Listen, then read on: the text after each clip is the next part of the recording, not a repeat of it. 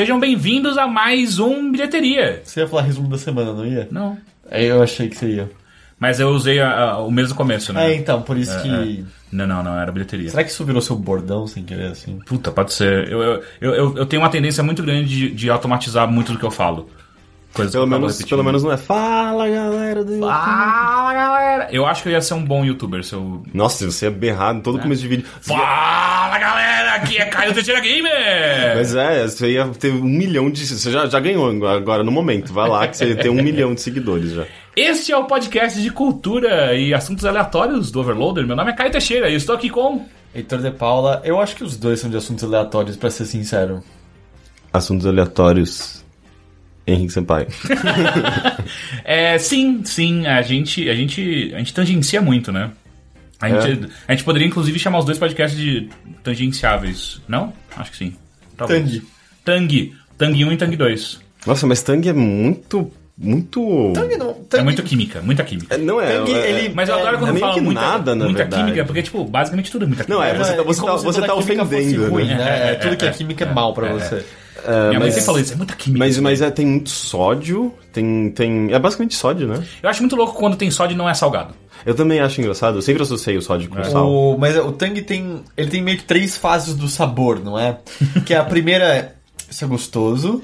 De repente eu tô sentindo o gosto de adoçante artificial. E, E agora ficou amargo. Corante. E aí fica amargo de repente. Então o truque do Tang é não parar de tomar nunca. Pra ficar sempre na primeira fase. Ah, um- um- Mas na verdade você tá sentindo, sentindo todas as três fases simultaneamente, mas vai ver aqui a é que eu primeira. como rápido o suficiente pra só sentir a primeira. Mas se você mantém. Se tá mantendo um fluxo de tangue na sua boca, tipo. Infinito. é, se você per- percebe o tangue na. Talvez se você percebe ele na primeira vez, a primeira fase acontece na ponta do, da língua. É que eu acho que a terceira fase é o aftertaste. O aftertaste só acontece quando não tem mais sabor na boca, não é? É. É, porque vai. Passou tudo e vai, sob- vai ficando só aquele resquício. É porque os aromáticos começam a decair. E aí o, o sabor ele para de ser o, o, o intenso, é. o dominante, e ele vai ficando só as notas ruins. Nossa, e falando. Caralho, isso foi um chute enorme que eu dei agora. Falando em notas Eu ruins e ruins. Né? É, tem um, um, um- desses, desses de pozinho também, acho que é mid sugar, que, que é. Ele simula. Ele simula. Ele simula drinks, drinks alcoólicos. Então, tipo, tem. de- Ah, tem de- não, Mas tem álcool? ou Não, sem- não, não tem álcool, tem só o sabor do drink. Então tem, tipo, Mas por tem o sabor exemplo, do álcool? Tem, por exemplo, de eh, Cosmopolitan. E é. É, Caralho, nojenta. Cosmopolitan é suco de cranberry com limão e vodka. Não sei. É alguma nunca coisa. um Cosmopolitan. É bem gostoso. É? Eu não É, faço é. parte do elenco de de Sex and the City. Sex and the City. Suco de cranberry? É, é, é vermelhinho, né? É bem gostoso. É, Tudo que tem vermelho eu acho, eu acho que tem. Como é que chama? Campari. Campari, eu acho nojento. Campari é assim. nojento. Campari. Então, mas é, é, o Cosmopolitan é gostoso, o, o, o pozinho é meio que tipo. Hum, é gostoso, mas isso aqui é completamente, tipo, artificial. É me- meio que vocês poderiam transformar isso numa bala, sabe? Uma balinha de mastigar. E, Eu, eu gostava do Nutrinho, lembra? Nutrinho? Que o mascote era um canudo. Isso é muito, muito, muito preguiçoso. Tipo, oh, qual é a nossa. Puta, bota. Sei lá, o que, que tem na caixa? Tem um. Mas você não canudo. lembra? Quer, era- quer dizer um- que você chupava o mascote do negócio. Eu nunca tomei su- suco de canudo, mas é- era o Nutrinho. Não, mas não, assim. você chupava pelo canudo. Não, Não, não, era suco de pozinho. Você misturava Ah, o pó ah, e ok. o suco. Mas era o Nutrinho, o mascote. Caralho. Não lembram disso? Eu acho que não. Não, não lembro. Eu lembro do, do, do, do bocão lá. Eu lembro de Tanjal. Ah, não, você tá falando do bocão do Royal. Royal. Ou É, do Cepacol. Não, não, é. Ah, não, o bocão, Royal. sim, que Mas, era. mas era de gelatina, não era? Ou era Era. de suco? Porque ele era uma jarra de suco. Não, não, você tá pensando no, no que suco. Ah, que suco, é verdade. O... Ele falou do bocão pensando no que isso. o bocão, ele era... Ele era uma coisa vermelha que era uma boca gigante, que era o abre a boca, é Sim. Royal. Mas, mas o Kisuko é um, é um personagem internacional. É, não, acho que Kisuko é a tradução. É, em inglês é o... Kool-Aid? Acho que é Kool-Aid. Kool-Aid, é. é. Tem até uma tirinha muito boa do PBF, que são as crianças quebrando o Kool-Aid e tomando os interiores dele. Oh, God, no! É, é, tem alguma também, alguma piada com Kool-Aid no, no frango robô, que era bem, era bem engraçado. Eu acho que não é a piada, eu acho que é quando eles zoam o fato do, do Manson ter, ter feito todos os seguidores dele beberem Kool-Aid e eles morreram. No frango robô? Eu não lembro. Eu acho que é Acho isso. que dado que é o frango robô, a alternativa do Teixeira soa mais correta. O... É, ele pôs veneno no Kool-Aid, né? É. Kool-Aid. É, tanto que tem várias referências no- na cultura americana falando assim, ah, eu não vou, eu não vou beber esse Kool-Aid aí seu não, viu? Mas, mas faz sentido que eles tenham traduzido pra Kisuko ou qualquer coisa, né? Porque ficaria. Kool-Aid é. Não, pega o Não, Kool-Aid aí, pega o Kool-Aid. Ajuda gelada, sabe? Tipo, auxílio gelado. É meio.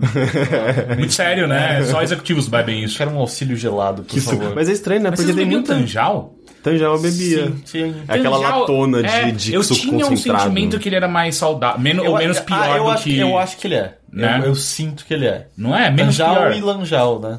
É. É, mas aí vem esses nomes bizarros, né? Tipo, o Vajal. Era o Vajal. O Val. Existia o Val. isso. Não, acho que Não, só- tem, Não, tinha de uva. tem tinha. de vários sabores diferentes, sei lá. Mas É, daí é chega que num os mais conhecidos são fica- Tanjal e o, e o Lanjal. É, que é de tangerina e laranja. Isso. Era gostoso, né? Tinha que ter o abacaxau. Abacaxau. é, mas eu lembro que tinha isso em E o casa. abacaxau ia ser um problema, né? Por quê? Não. Abaixo. Não, não, porque eu ia falar que poderia confundir com abacate, mas esse é abacatal. É. É... E acho que não existe suco de abacate, existe?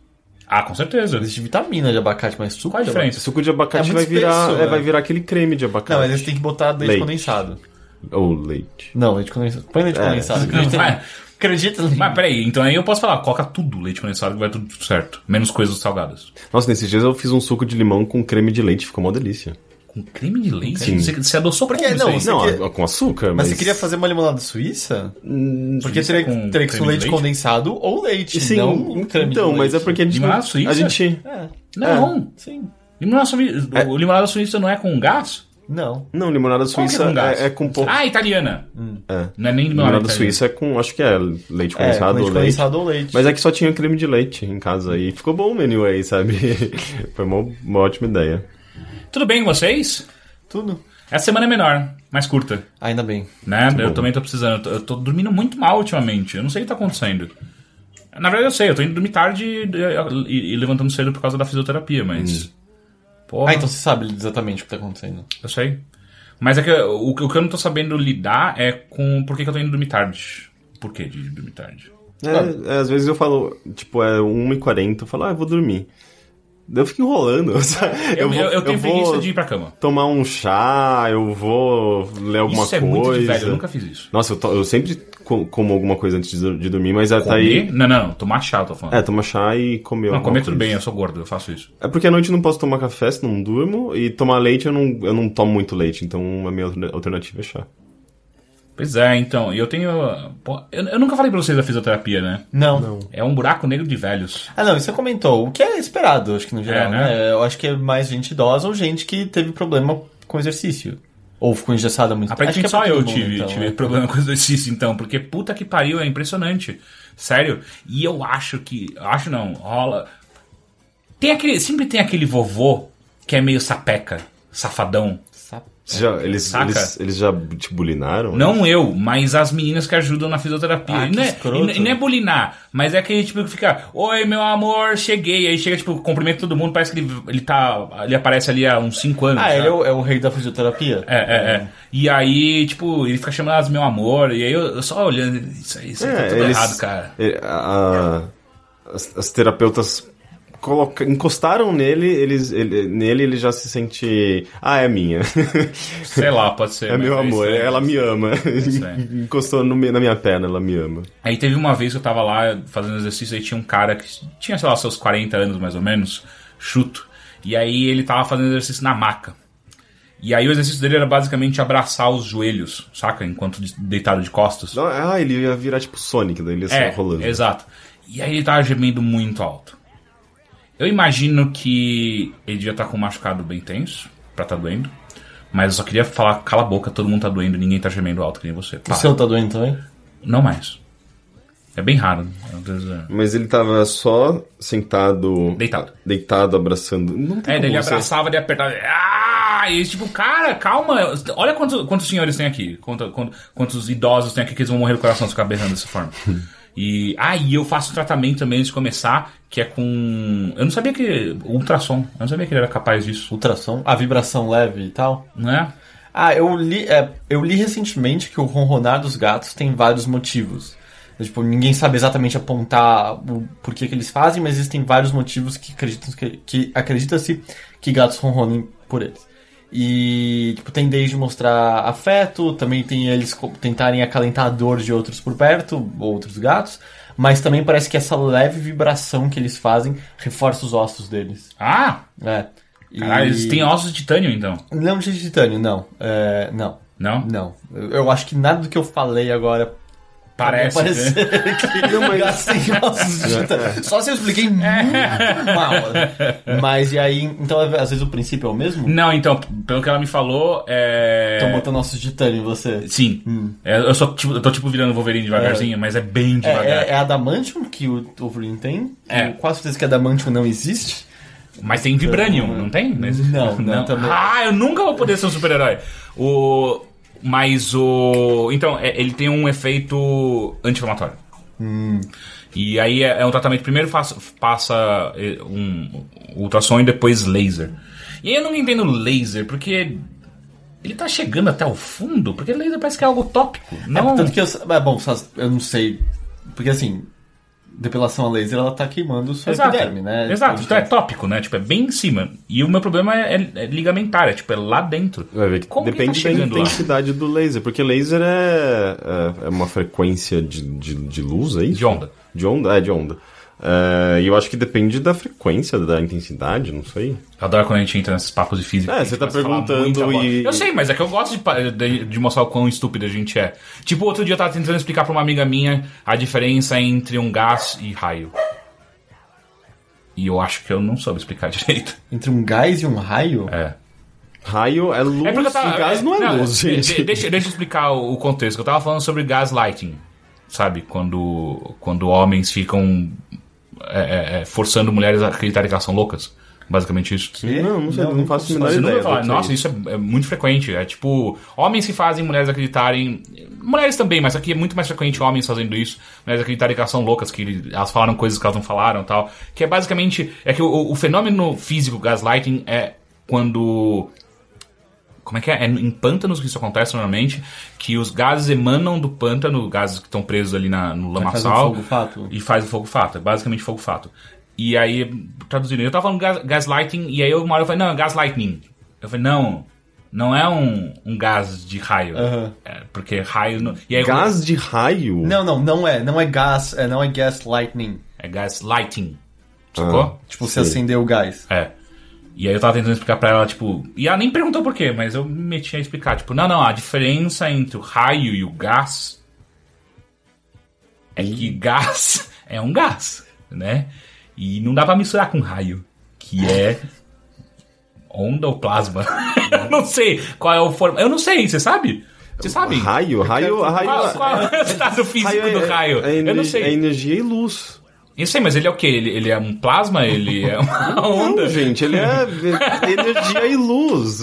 Como funciona o raio? Como o que, funciona que é a um luz? raio? O que é luz? Luz é uma onda. E partícula. E partícula também. Então, então é isso. E ele se, ele se, se, se projeta para Não, mas é, o, o lance da, da, da, do, Cara, eu da acho que se eu virar distância e que ele falar, tipo, alcança. o raio é Zeus, vai ser menos vergonhoso. Quem sabe mais correto. Vamos trocar de assunto, sério. Eu não, eu não acho eu que a gente tava adoro esse assunto. Sério. Porque isso aí. Que eu não aprendi nada no colégio, né? Eu não acho que a, gente, que a gente é tão. Eu acho que tem, tem pessoas que são muito mais ignorantes do que a gente. Ah, não, sim, porra, sim, sem dúvida, mas eu gosto de apontar o quão estúpido a gente é também. Mas aí, você quer conhecer tudo? Não tem como, meu Ah, não, amor. mas eu acho que essas coisas são interessantes de conhecer, né? O que que é um raio? É gás. Pronto. Então tá, Heitor, o que, que você fez essa semana? Eu só tenho um raio de gás. eu peidei um raio. É. O que eu fiz essa semana? Você não acabou de vir de uma cabine? É verdade. Isso aconteceu, é verdade. Não, eu vi, eu vi alguns filmes. Eu tava pensando se tinha mais alguma coisa, assim, pra contar. Mas não, acho que o principal foram, foram, foram filmes mesmo.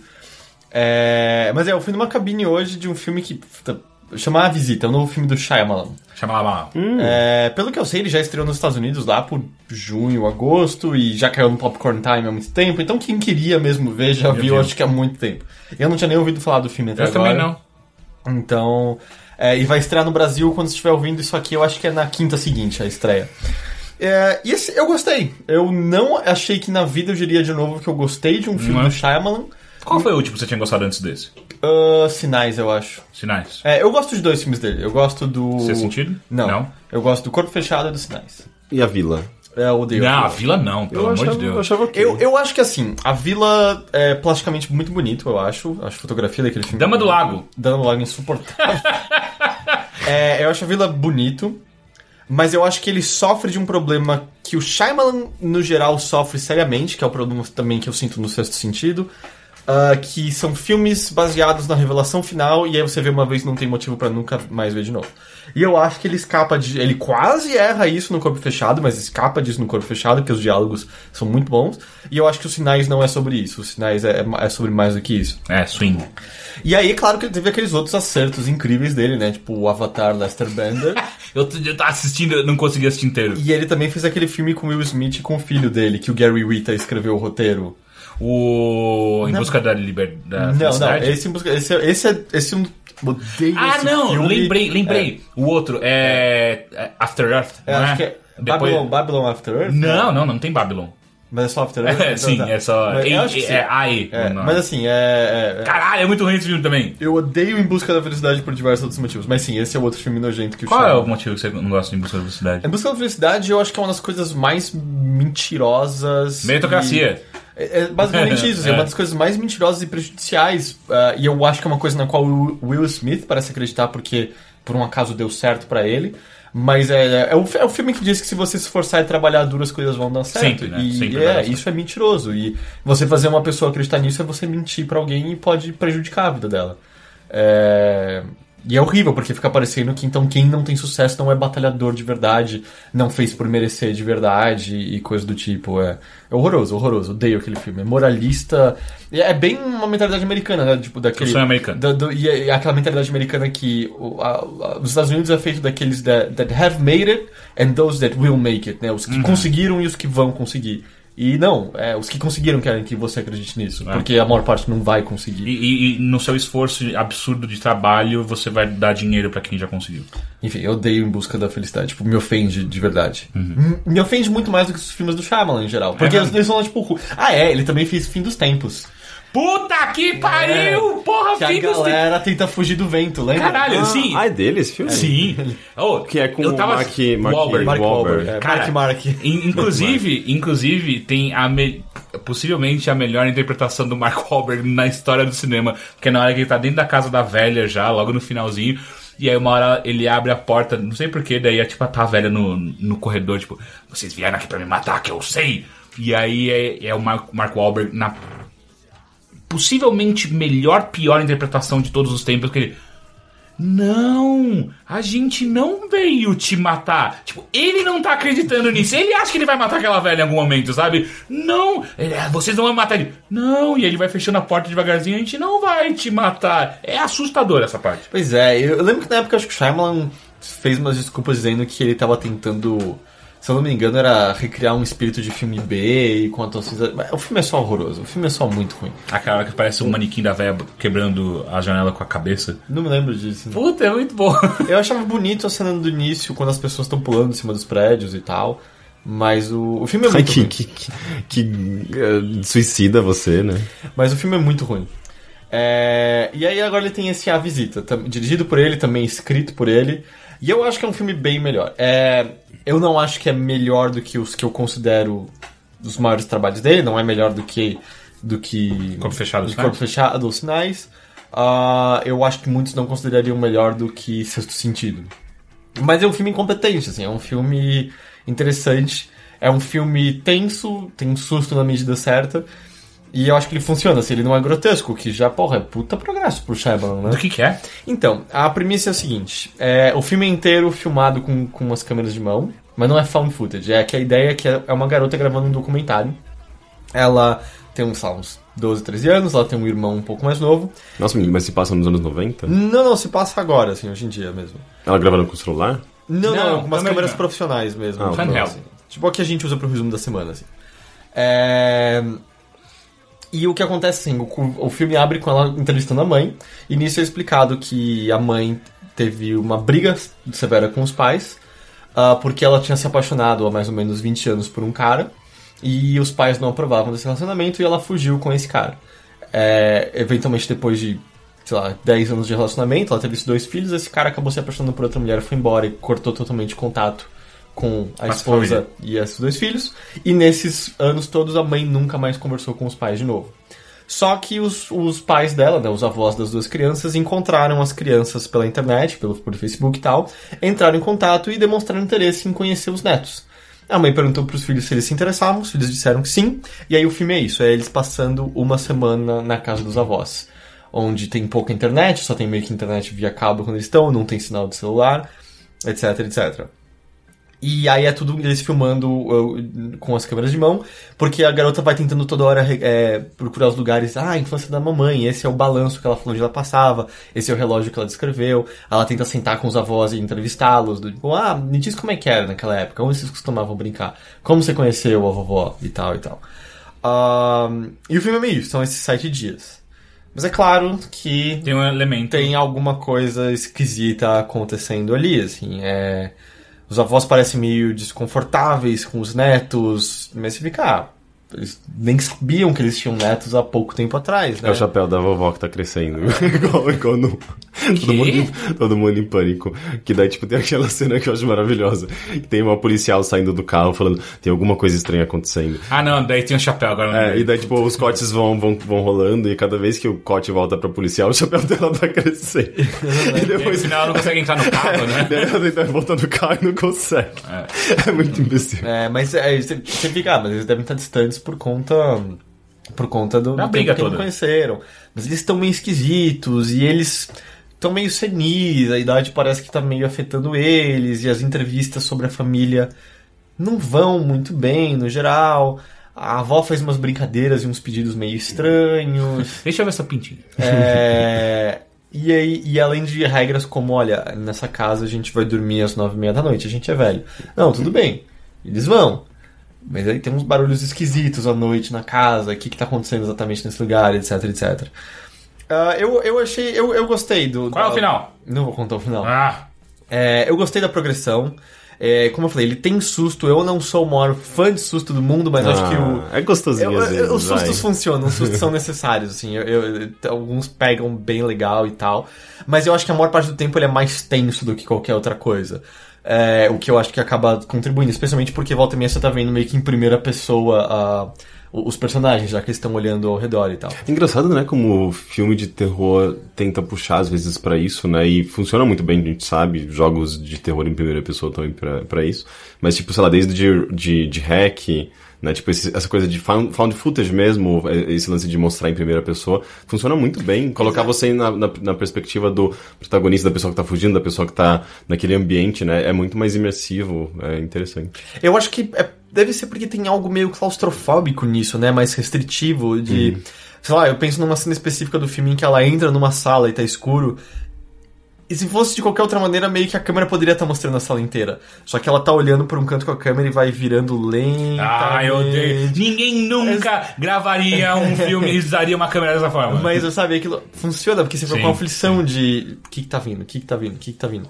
É, E- e- e o- eu não sei se eu- rap- rapidamente, se vocês têm essa mesma sensação que eu tenho em filmes assim, que é às vezes eu me pego, tipo, tentando mentalmente, como se eu estivesse num jogo de FPS, tipo, vira pra esquerda, entra de lado na sala. Você não entra reto e depois vira, você entra Ah, de é, lado. é, é, é, Eu fico muito. Vira, vira, vira pra Se- esquerda, à Sempre esquerda. foi isso, né? Filme de terror sempre foi muito sobre Não, você, é que querer, você querer se projetar ali. Não, sim, é que no filme de terror, normalmente você sabe onde o cara tá, tipo, ah, ele tá atrás da porta. É que, em, especificamente, você sabe o que você faria se você estivesse controlando aquilo, que é vira, olha pra sua esquerda, não, não olha reto. Tipo, o, filho da puta fica olhando pro teto o tempo inteiro, ele não olha pra baixo. Isso eu nunca tive. O que eu tive já o que muitas pessoas têm é. Em filme, quando os personagens estão embaixo d'água, segurar a respiração junto pra ver Ah, se eu não. sobreviveria à situação. Ah, é? Não, Nunca nunca, fiz isso? Nossa, não. não. Não? Segurar a respiração junto com os filmes pra ver se daria pra aguentar? Cinema 6D. Ah, não, eu fazia isso direto quando era pequeno. Morreu quantas vezes? Ah, não, quase nunca se aguenta, porque é muito estendido É, o tempo, é, no é. geral. É, mas, enfim.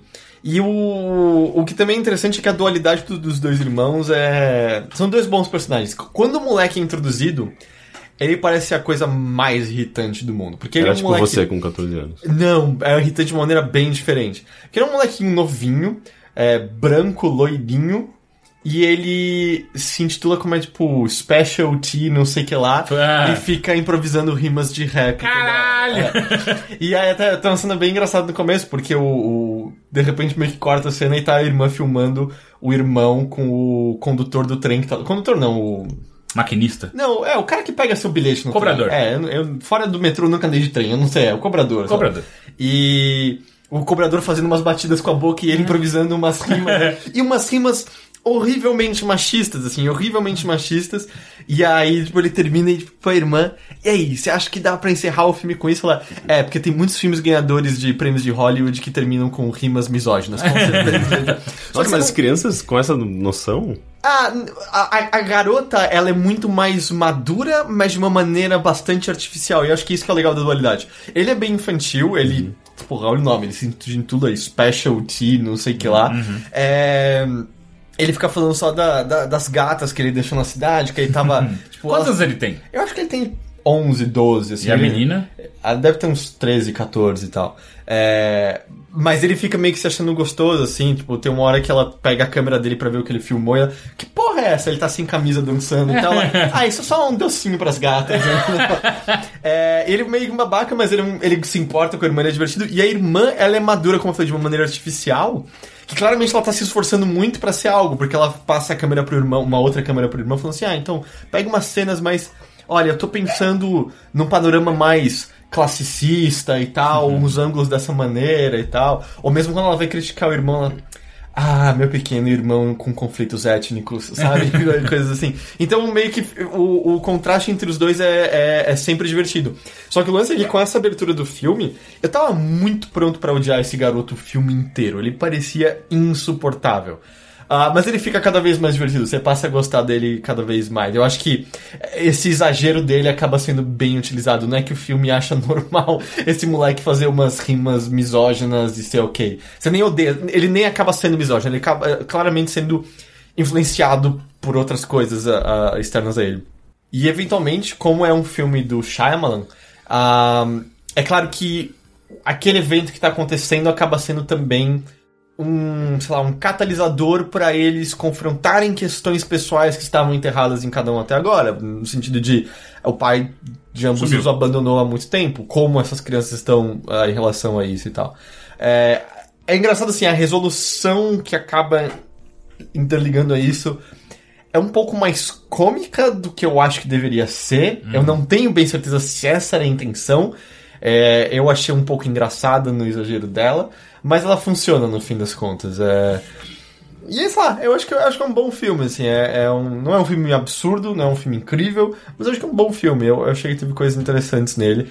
E, e eu acho curioso também que como o filme é um documentário sendo filmado, comentários que a garota faz sobre o processo de criação cinematográfica vazam pra esse documentário porque de certa maneira é como se você estivesse assistindo Um a Cut. produção dela desse documentário. Então, ele acaba tendo uma vamos dizer uma metalinguagem por vezes interessante e tal. Eu gostei. É, a é visita. bacana. Eu quero, fiquei interessado. É, é, eu acho que assim, talvez não precisa correr no cinema, sabe? Quando tiver no Netflix ou alugar, sei lá onde as pessoas alugam hoje em dia. Mas eu acho que total. Alugar. O quê? Tem uma louca paca do lado da casa da minha mãe que às vezes aluga. Louca? Que porra é? ah, mas você tem, sei lá, NetNow que dá pra É. alugar filmes. é. Alugar iTunes, alugar digitalmente, não fisicamente. Ah, não, eu alugo fisicamente, acho É, legal. Às vezes também tá querendo apoiar a locadora do seu bairro, né? Então. É, se ela ainda existe, né? é, a gente deve apoiar. A os- louca paca tá lá, e Louca forte. Paca. Inclusive, aluga filmes, vende, jogo- vi- vende jogos e perfumes. E Amigos. Ah, Vende perfumes lá? Vende perfume Você já comprou perfume na Louca Paca? Não, mas dá pra Cara, comprar. quão errada tá a sua vida Hum. se você tem que comprar perfume na Louca Paca? É, né? O que aconteceu pra você Exato. chegar na louca paca e falar, hum, eu quero alugar Rei Leão e comprar um perfume? É, tem que estar tudo muito aos frangalhos. Mas eu acho que é só porque alguém ali tenha o catálogo da Jequiti, deve ser revendedor, eles Não, e é uns inseriram perfumes no... tipo Burberry, saca? Não sei se eles são originais, mas é um Burberry, tem... Tudo tem, sem fixador, né? É, tem Calvin Klein, tem esses perfumes lá. Eu Tá caro, então eu lembro parece quando que- eu entrei numa 7-Eleven com o Gus, eu nunca tinha entrado em uma.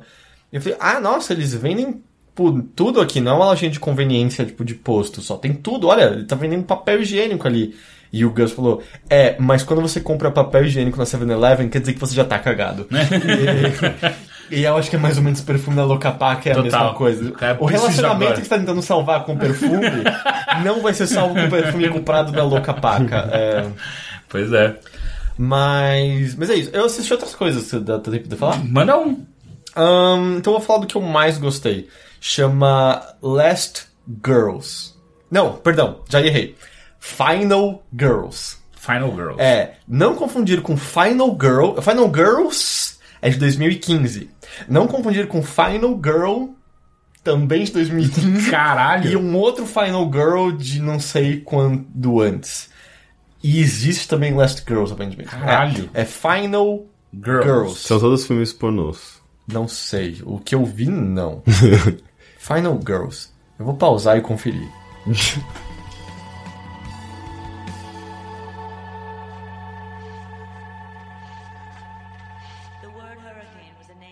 Ok, conferimos. É The Final Girls mesmo. É desse ano esse filme. Girl. Girls. Dun, dun, dun, dun.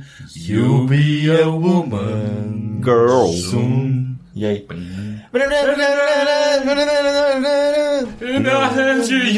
Não tenho referência. É, Que isso? Acho que toca no Pulp Fiction essa música. Toca no Pulp Fiction Nunca e vi um Pulp dos, Fiction. dos clipes mais sexy de todos os tempos. Nunca vi. É o. Como chama? Ih, agora eu esqueci o nome dele. Enfim, Final Girls. É, O filme, eu acho que você vai gostar bastante desse filme, Teixeira.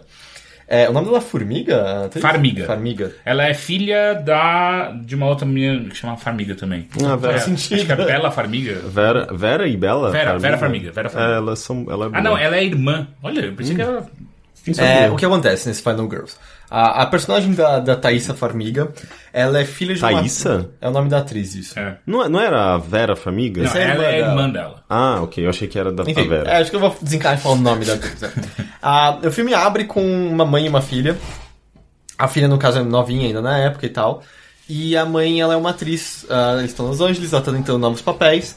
Mas ela claramente sai frustrada dessa última, desse último teste que ela fez, porque ela disse que, mais uma vez, reconheceram ela do Bloodbath, que foi um filme slasher trash que ela fez quando ela era muito novinha, e ela é reconhecida até hoje só por conta disso. Esse Bloodbath é claramente o Sexta-feira 13 desse mundo. É, ele até passa o trailer desse filme no dentro do Final Girls e é um acampamento com jovens Ah, e é e e que alguma figura terrível, acho que era o Bob, se eu não me engano, mata mata todo mundo lá. E a mãe é até uma das personagens que morre. Ah, ocorre um acidente, a mãe morre, a, a filha cresce sozinha. Só que aí, num belo dia, ela tá com uns amigos. Uma das amigas dela é até aquela atriz que faz a Maybe do Arrested Development, sabe? Sei. A, a que George Michael Sim. é apaixonado. George Michael, o personagem, não o Não, cantor. o cantor, é. Eles estão lá meio que de boa numa lanchonete um belo dia, quando um amigo delas chega lá e fala, ó, vai ser um especial passando Bloodbath 1 e 2. Eu não lembro se é Bloodbath o nome do filme, mas vi. Vai passar o Bloodbath 1 e 2. O filme é um, é um cult hit, sabe? Existem fãs do filme pela trecheira que ele é e tal. Ah, vai ter uma sessão especial no cinema e eles gostariam muito que ela, como filha da atriz, fosse lá. E ela fica, não, não quer, eles acabam acertando um acordo e ela vai nessa premiere dos dois filmes. Nisso vai essa amiga, vai um outro cara que tá rolando, parece que alguma coisinha entre os dois ali. E tá tudo correndo bem. Mas aí rola uma zica, o cinema pega fogo e ela. As saídas estão trancadas, eles não sabem como escapar. E ela vira, tem uma saída atrás da tela? Tem. E aí eles pegam um facão de um cara que foi de cosplay do vilão do filme, cortam a tela e atravessam a tela pra escapar. Mas o que acontece? Eles entram no filme. Eles entram no filme. O engraçado é que ele brinca com a linguagem de um filme trash dos anos 70. Por quê? Os atores não sabem que são os atores, eles são personagens naquele mundo mesmo. E eles não têm como escapar. Se eles tentam escapar. Eu tenho certeza que essa ideia já foi explorada em outros lugares outras Não, eu vezes. fico pensando, tipo, filmes dos anos 70 de terror, será que eles eram classificados como trash? Eu não sei tipo, se, é, se isso é uma coisa que vem posteriormente. Eu acho que veio é. posterior, Mas eu acho né? que eles eram considerados filmes B. É, isso, isso sim, É. acho que sim. Mas. Porque mesmo, sabe, você pega uma site da Serra Elétrica, as atuações são horrorosas. Mas é maravilhoso. Mas ele é um cult É, então, total. eu não gosto nem um pouco do Massacre. Sério? Eu nunca assisti quando pequeno, eu assisti ano passado, eu achei Ah, bem não. ruim. Não, é, eu assisti- qual? eu assisti O Primeiro? original, é. É. Eu achei bem ruim. Eu assisti adulto, eu acho bem bom esse filme. Ele é pesadérrimo, né? Mas... Não, ele é muito, muito de boa. Não, ele é tenso pra caralho. É, não sei, você não vê nada. Tipo, e Ele é, engraçado psicolo- que eles, é aquele terror psicológico. eles dão um zoom na cara do Leatherface e aí você só vê que é um cara normal usando uma máscara meio mal Mas feita. é isso. Mas ele tá supostamente vestindo pele humana, né? De uma pessoa e tal. É, não era pele de porco? Não, mano. Aí Ele tira o rosto das pessoas que ele mata, não é? Porque ele é deformado. Eu Enfim, gosto. eu não gosto de massacre. Eu entendo a importância histórica, eu só não, não gosto. Mas é. E eles entram nesse filme. E eles não conseguem escapar. Porque se eles não acompanham as cenas do filme, eles ficam presos num looping eterno nas mesmas cenas. Então eles têm que fazer o filme em frente. E aí eles estão com um cara que manja muito do filme dizendo, não, não, então talvez a gente tenha que ir só até o filme terminar. E no processo tem coisas muito engraçadas, porque o- os personagens do filme em si, do Bloodbath, são estereótipos completos, né? Você tem o. O Jock. Você tem o Jock, que é um cara que fala que ele é musculoso, mas ele claramente não é, e falando sobre como ele vai transar com todas as garotas e fazendo os piores foras de todos os tempos e tal. E até tanto que o cara que é muito fã do Bloodbath conversa com ele e fala: É, sei lá, me dá, me dá um fora e tal. Ele. É. ah, Sei lá, ele fala alguma besteira, tipo, é, você é tão bobo que você não consegue nem transar direito. Ele. Ah, o texto desse filme é tão ruim, sabe? então eles ficam brincando com isso, com isso constantemente. É, isso acaba sendo bem divertido, como eles exploram essas. ah, esses tropes mesmo, né? Do filme de terror com pessoas fora. Só que o perigo começa a surgir quando o vilão aparece, que eles começam. Tchá, tchá, tchá, eles, Ouviu isso? Quer dizer que o vilão tá por perto. E aí o vilão tá por lá. Mas o vilão quer matar eles. Mas também. é um Eles efeito não- sonoro que eles ouvem? é, é como se fosse a trilha sonora do filme. Tanto, tanto que, sei lá, tem uma hora que alguém conta um. Um. Como se diz? Um, um- conta uma história antiga de como o vilão se tornou vilão e é um flashback. E eles estão de boa e começa a cair umas coisas derretidas do cérebro. Aí eles estão em preto e branco no passado, tipo, que porra é essa agora e tal. Então eles estão ouvindo tudo de especial do filme em si também. E então só que o vilão começa a caçar eles também. Eles, ok, precisa sobreviver, é isso. Tá, qual é o personagem que mata ela? Tá, então a gente tem que ficar com ela. E é claro que um monte de coisa começa a dar errado no processo, etc, etc. Mas é um Ah. filme de comédia ou. É um pouco dos dois, eu dei risada, mas as partes de. Ele não dá susto, não acho que ele dá medo, mas. Mortes, tenso. é, mortes, mortes mesmo, assim. É, então ele mistura os dois, assim, acho que ele anda, ele anda entre as duas, entre as duas linhas constantemente. É, e eu acho que é um filme até que tem um final interessante, porque no geral é, é bem difícil acabar esses filmes, né? Ah, vamos dizer, o slasher clássico acaba com uma sobrevivente. É, mas um filme que tá meio parodiando isso, e no qual você acaba se importando com todos os personagens, é, é mais complicado, né? E eu acho que ele acaba encontrando uma solução legal. Então, sei lá, eu gostei. É, The Final Girls. Girls. Legal. Antes de ir pro Henrique, eu quero ir pro meu. Porque eu quero aproveitar o que. Como eu acabei de escutar, vindo pra cá, o que eu quero falar, eu quero aproveitar que tá fresco na minha memória. Eu tenho escutado um, um podcast que chama Risk. É um podcast que é basicamente sobre storytelling. Ele normalmente ele vai para ele, ele tem tons de comédia, ele tem muitos stand-ups que aparecem lá e contam suas histórias e tal, mas a ideia dele é sempre contar uma história real que aconteceu com a, com a pessoa e da melhor maneira possível, como a pessoa achar melhor. Tipo, tem pessoas que transformam é, é, é, fatos trágicos em comédia, tem outros que fazem o oposto, por aí vai. Enfim, eu tenho escutado esse podcast faz um bom tempo já, e já tem eh, várias histórias muito interessantes já aparecendo por lá. Por exemplo, o Greg Proops já, já fez uma apresentação e é tipo, caralho. O Greg Proops é um, é um comediante que eu gosto muito, muito, muito. E ele fez. ele- a história que ele conta é de quando ele era adolescente, como ele usava muitas drogas e trabalhava numa pizzaria que todo mundo usava drogas simultaneamente juntos com ele. E ele fica contando os, os causos que aconteciam nessa pizzaria. É uma, é uma coisa muito É, o engraçada. Greg Proops, é, acho que muita gente deve conhecer, porque ele era um dos caras que fazia, ou ainda faz, acho, na verdade, Whose É. Line Is It Anyway? Exato, é o de óculos. É, era um cara que parecia um duende. Exato. Inclusive ele já fez alguma coisa com o Duende, não Ah, fez? é? Algum Não filme, eu acho. Enfim. É, então, e, e assim, vai desde de histórias engraçadas assim, como histórias de estupro, sabe? Meninas contando como, como elas foram estupradas e é pesado, sabe? É difícil você escutar, é, é- é realmente tenso.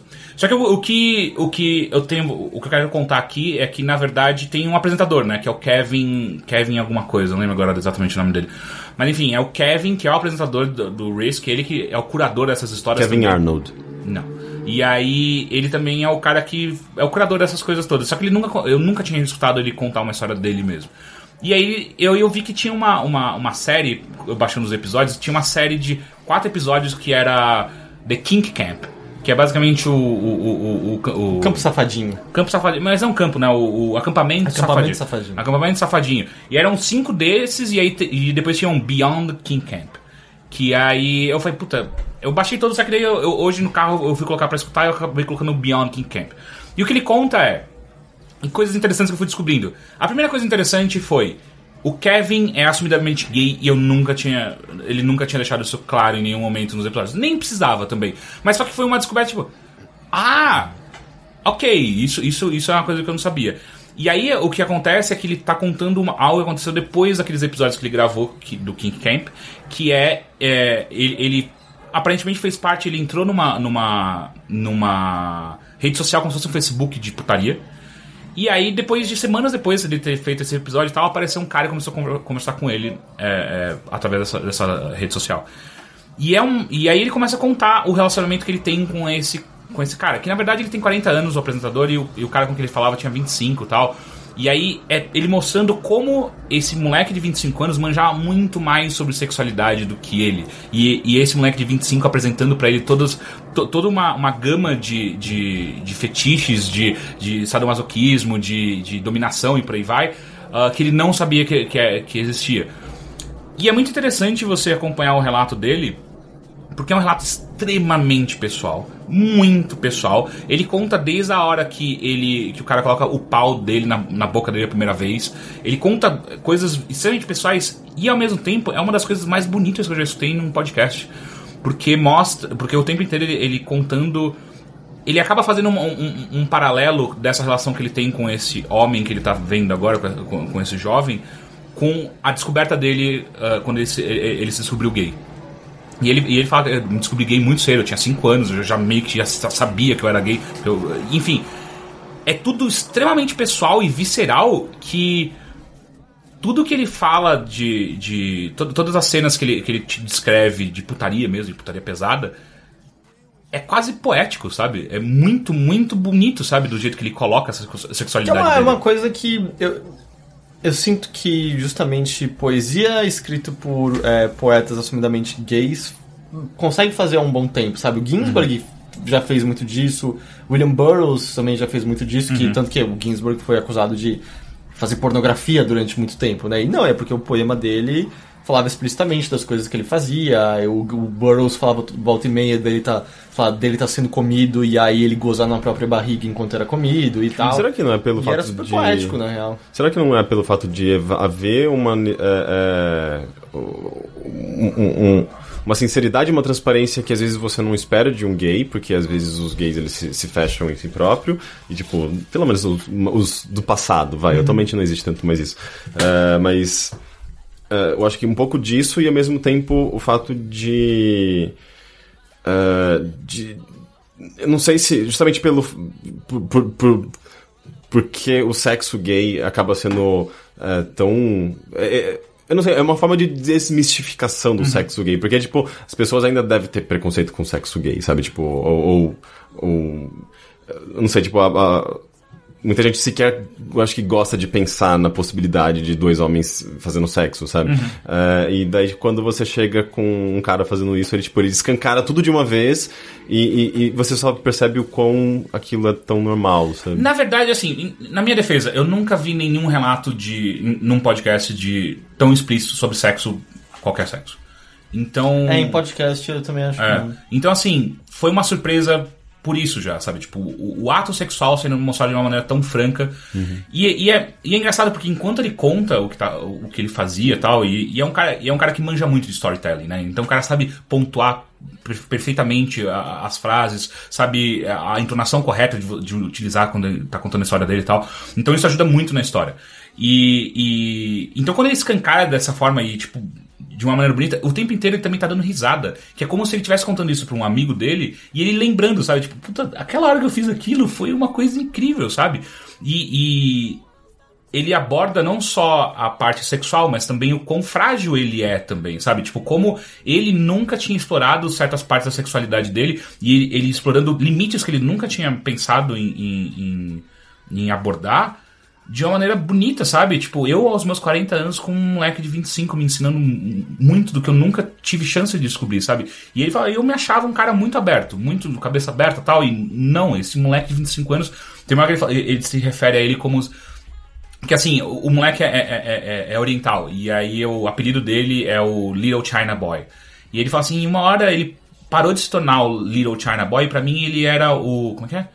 O. Big China Boy. Não, não, o. Acho que o, o, o- um, um sábio Buda, sabe? Alguma coisa assim. Que é. Ele tá me ensinando tanta coisa que eu só queria chorar do lado dele, sabe? Quando a gente acabou. ah, porque eles demoram muito tempo, eles, eles ficam muito na parte de, de sexting, de texting, de, de mandando foto um pro outro tal. E na hora que eles têm um ato de fato, é, é extremamente bonito, sabe? Tipo, e ele se vê. Porque eles assumem primeiramente um, um papel no qual o, o, o, o moleque é um. É um. É como se fosse. É como se fosse. Como se o, o apresentador fosse o daddy e o moleque fosse o, o filhinho dele. E aí quando eles vão se encontrar, troca completamente os papéis e não só de daddy e, e- e- e- filhinho, sabe? E son. Ele fica. se torna um- uma relação de mestre e escravo.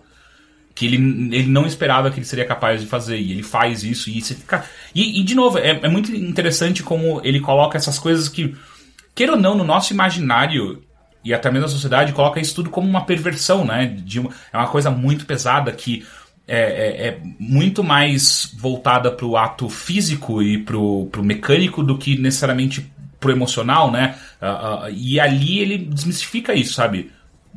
colocando tudo dele ali dentro de como é, ele, ele tá se sentindo e na hora que é, aí ele fala tem uma hora que é que ele tá ven- vendado e aí o cara o cara fala não é- é- agora você vai, vai- me chupar. E aí quando ele começa a chupar o cara ele tem um pau grande demais ele engasga. E aí o cara e aí ele percebe que, o, que o, qual é a fantasia desse cara na verdade sempre foi é isso é engasgar fazer os outros engasgarem com o próprio pau. E ele começa a fazer isso o tempo inteiro até a hora que ele vomita.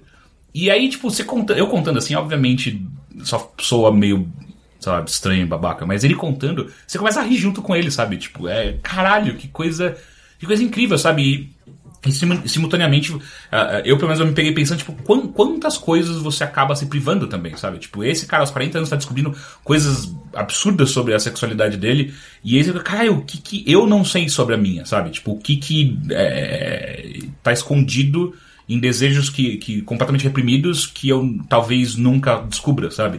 E é- Até porque é natural as pessoas acabarem. Por exemplo, ah, eu acho- que é a primeira vez que você ouviu isso num podcast, justamente porque não deve ser muito comum esse tipo de relato, ou mesmo é, é muito. é- é- assim, eu é- nunca vi na mídia, tá? Um relato É, então, tão, tão aberto sobre isso.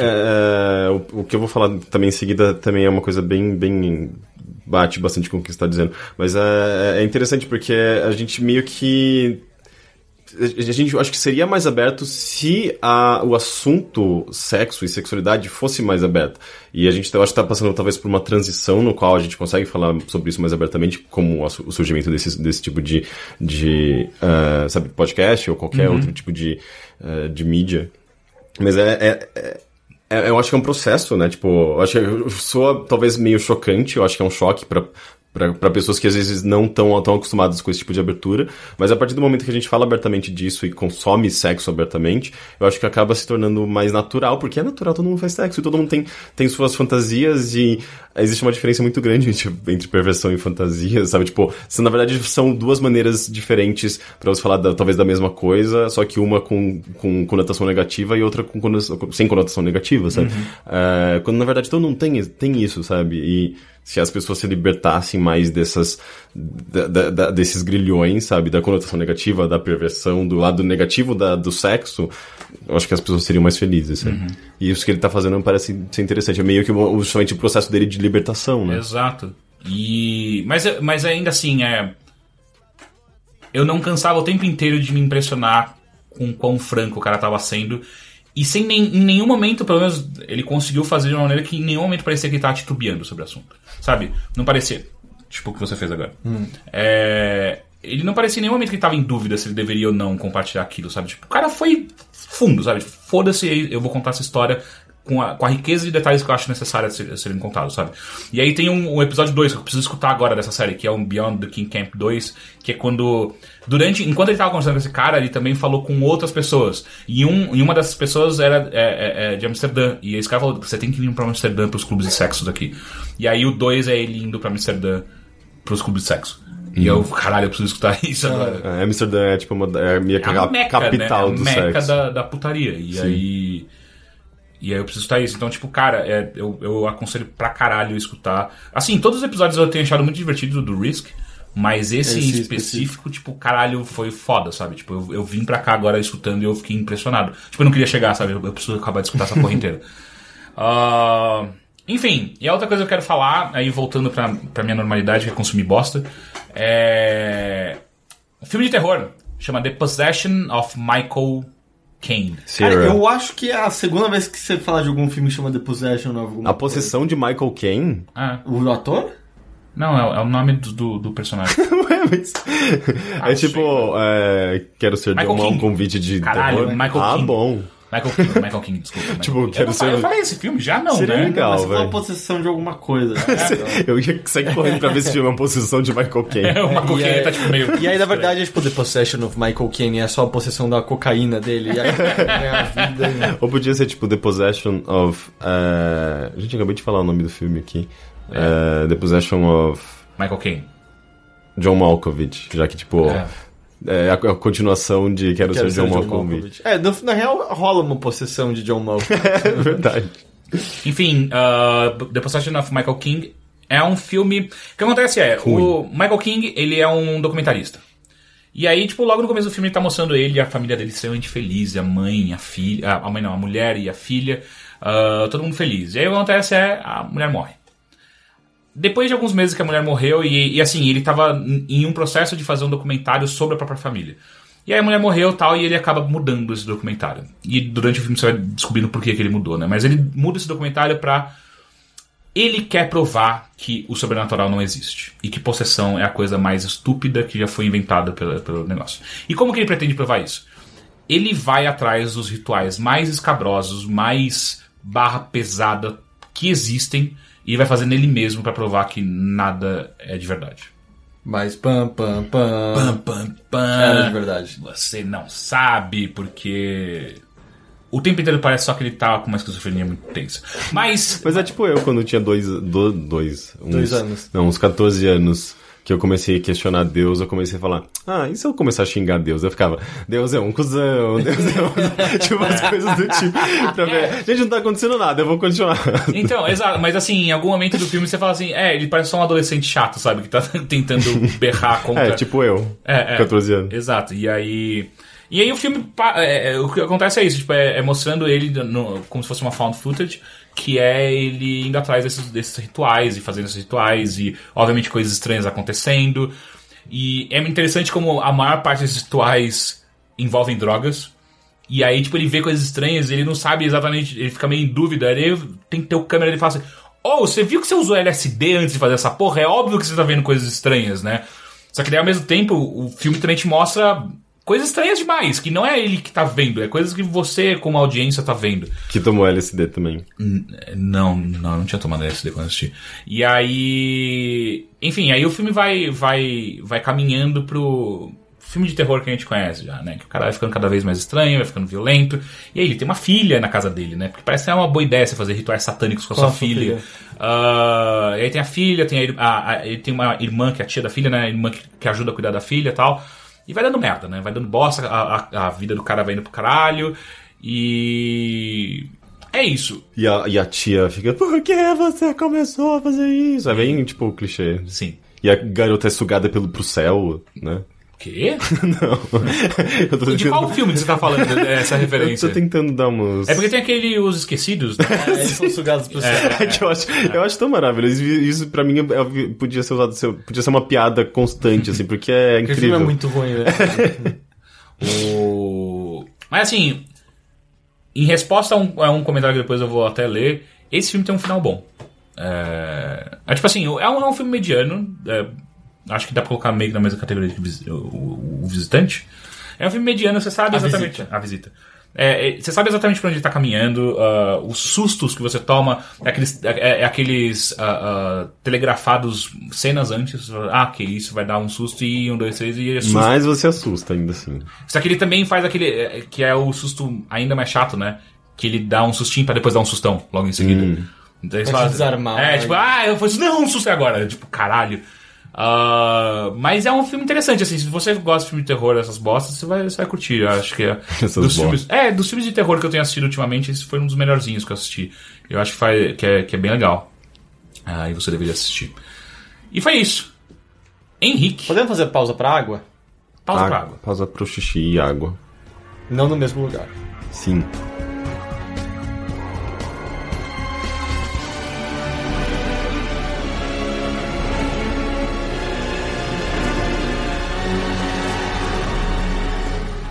Henrique, Olá. como foi a sua semana? Eu tentei aproveitar o, o festival do Mix Brasil. Eu cheguei a comentar? Eu acho que não no podcast, não, né? não. O que, que é o Mix Brasil? Então, o Mix Brasil é, um da festival... Não, de maneira alguma. É do Mundo Mix, É né? muito anterior. É, Mundo Mix. Mundo Mix não é rádio? Não. Gente, não. Existe uma rádio chamada Mix, mas que veio muito depois do surgimento do festival... E não tem Mundo- nada a ver com gays. Festival Mix Brasil. É, o, o- Mix Brasil é um. Eu não, é um festival que acontece há 23 anos, tanto é que essa foi a 23 edição. É, e é um festival de diversidade, de, de é um festival no qual todo nessa semana no qual acontece o, o, o festival do Mix, é, você tem tipo peças de teatro, cinema, é, leitura de textos e debates sobre diversidade sexual. E é bem impressionante, sabe, que isso aconteça desde os anos 90, sabe, no começo dos anos 90. É começo dos anos 90? 23? É, né? Sim. É o que? a gente tá em 2007 92. e 90 92. Eu acho impressionante, cara. E Pois é, não, 23 anos é muita coisa. É muito tempo. Ah, e uma das coisas Imagina mais... a gente tem 30. Pois é, é que assim, pra seres humanos não é tanta coisa. assim. Não, eu acho pra caralho. Não, é pra caralho pra quem tem. Pra quem tá de fora é pouca coisa. Pra quem tinha entende? acabou, não tem mais. Não, tipo, se você tem 30, você se acha velho.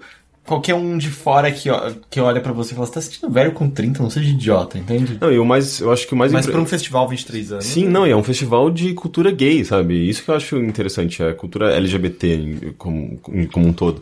Eh, e, sabe, surgiu numa época em que eh, a homossexualidade era vista ainda com, sabe, um- um- tinha uma carga negativa muito pesada por conta ainda, tipo, de- da, da questão do HIV no, no, no meados dos anos Ah, 80. gay igual HIV, né? É, naquela época era basicamente isso. Então, eles surgiram, eu não sei exatamente quem que organiza, eu acho que é o. Ah, esqueci o nome, é um jornalista, é, que inclusive tinha o site do Mix Brasil, que fazia parte do UOL, não sei se existe ainda, faz muito tempo que eu não acesso. É, é, André alguma coisa, André Fischer, eu acho que era André Fischer, o nome do, do pelo menos, eu acho que é um dos fundadores do, do Mix, como um todo. É, e daí surgiram o Mercado Mundo Mix, por exemplo, que era um, é, um mercado, sabe, tipo, as, É, qual as então, pessoas compravam e Eu lembro coisas. muito de meninas clubber de Atibaia falando a gente tem que ir no mercado, Uhum. Sim, mercado Mundo anos Mix 90, começo dos anos 2000, pra era muito comprar as hype. pulseiras coloridas de malabares, era tudo lá. Sim, é, quando Mas era pra mais que novo. isso? É pra você tomar êxtase e brilhar no escuro? Não, é clubber. roupa. lembra, lembra, lembra quando É, existiu a galera clubber? É, era um mercado Elas não de... existem mais não, né? Mercado Mundo Mix? Não, clubbers. Eu acho que. Club, é, o- a maneira como a gente conhecia nos anos 90, não, mas existe porque é, sei lá, cultura da noite, né? Mas Clubber, acho que, sei lá, pra mim parece que virou as festas que tem tintas neon coloridas pra você passar no corpo e dançar. É, isso... Não, mas isso daí tem na- na- nas nossas. na- até nas festinhas que a gente vai, né? Mas é a sim. coisa mais próxima que tem, sabe? É, é, né, é, talvez, eu acho que o clubber acabou se disseminando pra uma coisa mais comum, assim, não necessariamente aquele povo louco que curtia prod e, e- e colocava o cabelo, sabe, como punks. Mas não, peraí, peraí. Essa galera são tipo os neopunks, sei lá como é que chama essa porra. Ah, mas ainda tava bem associado, sabe? São tipo, os fãs a- de, de, de rock industrial. É, tá, As coisas estavam associadas, e atualmente Ah. eu acho que tá mais disseminado, assim, tipo, qualquer um pode ser um clubber, de certa forma, meio que não, não tem essa segmentação muito... Você também. Radical. Vem você também se tornar um clubber. Venha no Mercado Mundo Mix e compre agora essa pulseira Cara, eu neon. adorava entrar em fóruns de lá, tribos, sabe? Sempre com as discussões de o que devo Guarani Ca- Caiová. o que devo fazer para para poder ser, sei lá, gótico? o que devo fazer? Ah, mas a Capricho fazia isso pra caralho, Ah, né? é? Aprenda a ser você também uma hippie.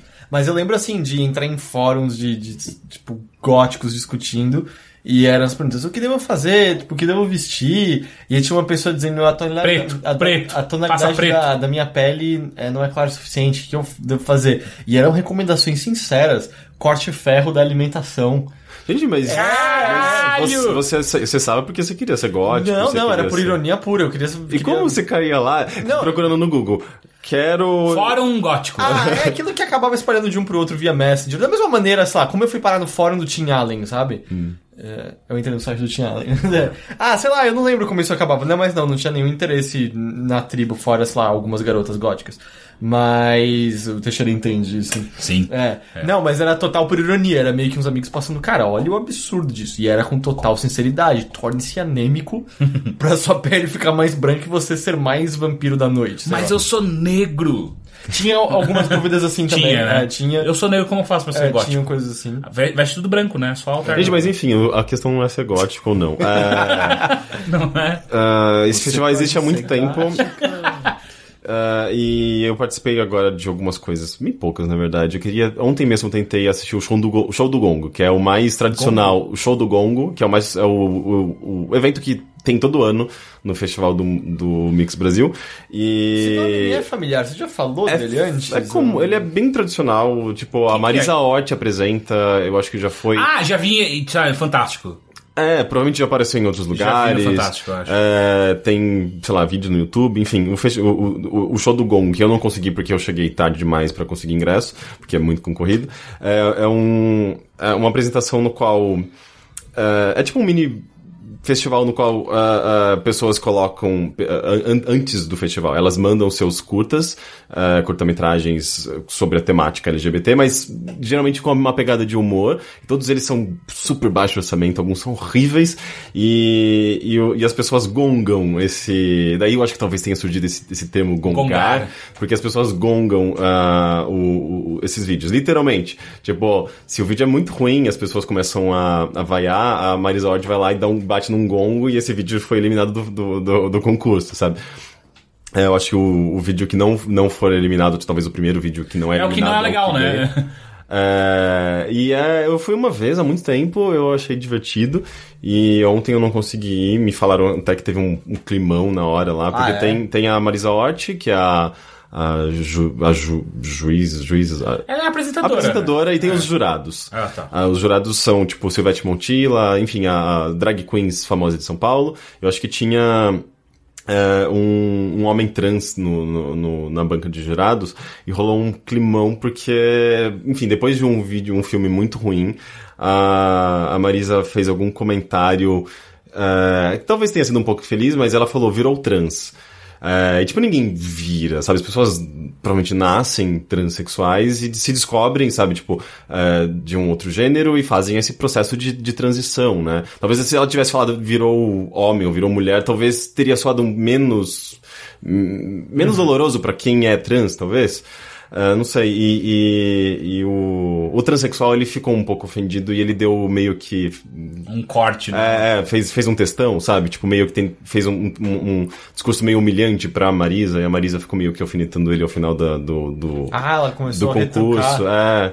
Então foi, foi meio chato, assim, só ficou meio constrangedor Ah, então pra, você pra, perdeu pra uma boa edição, talvez. É, eu não sei se isso foi bom. Não, eu ou quis dizer, foi, eu, eu, eu quis dizer, foi, Interessante. foi bom perder essa edição. É, talvez. é, Se fosse talvez. pra perder um, talvez É, porque o pessoal, eu vi uma- umas pessoas que, inclusive, eu vi na fila entrando, comentando de que foi meio, meio climão, assim, meio constrangedor, sabe? Eu achei meio chato. Mas ao mesmo tempo as pessoas estavam justamente apoiando a Marisa, sabe? Porque é, quando você. Às vezes você não, você não tem que ser extremista o tempo todo. Você sabe, você sabe que tava, todo mundo tava num contexto de, de humor, aquilo não era necessariamente mega ofensivo, tipo.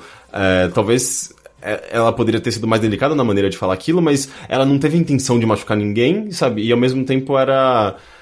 Sei lá, era um filme tão ruim do qual eles estavam falando que, que os próprios meus amigos, sabe? Tipo, a Marisa é uma mulher branca, heterossexual, meus amigos gays que estavam lá que meio que já.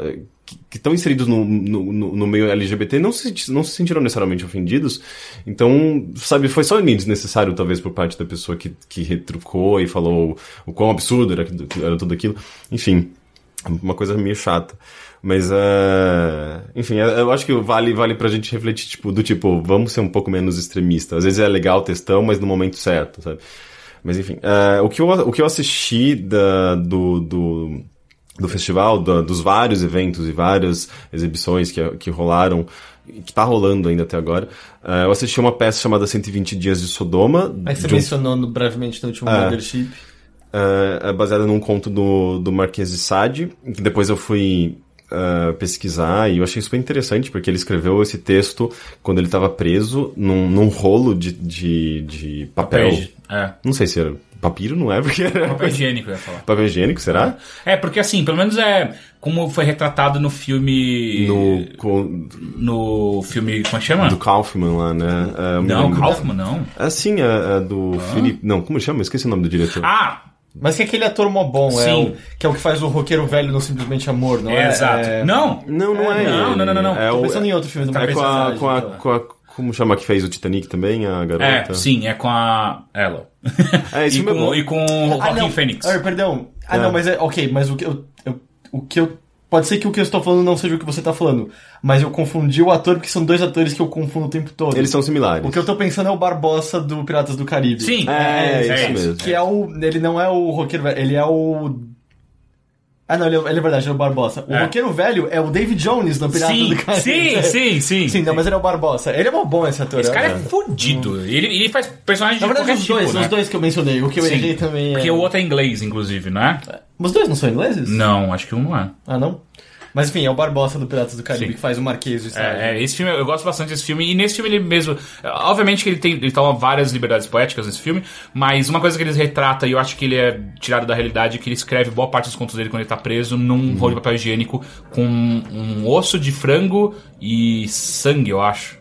Que uma hora eles tiram a tinta dele e ele começa a escrever com o próprio sangue. Entendi. Ah, eu sei que tipo, ele escreveu no. no- com, com, com palavras minúsculas pra tentar ca- encaixar o, ma- mais, o máximo de texto possível naquela quantidade, E quantidade aí, limitada que ele numa tinha de visita, ele entrega isso pro editor dele que vai lá e publica. Não, na verdade eu acho que esse texto Não? se perde, eu acho que tem. eh, inclusive se perde nos escombros da Bastilha, que era onde ele estava preso, eh, quando a Bastilha é destruída e, e o texto é perdido durante muito tempo. Ele, o próprio Marquis de Sade acha que eh, ele não- nunca, mais vai ter acesso àqueles textos, ou esse, no caso específico, pelo menos no que eu li na, na- na- no- site que eu encontrei.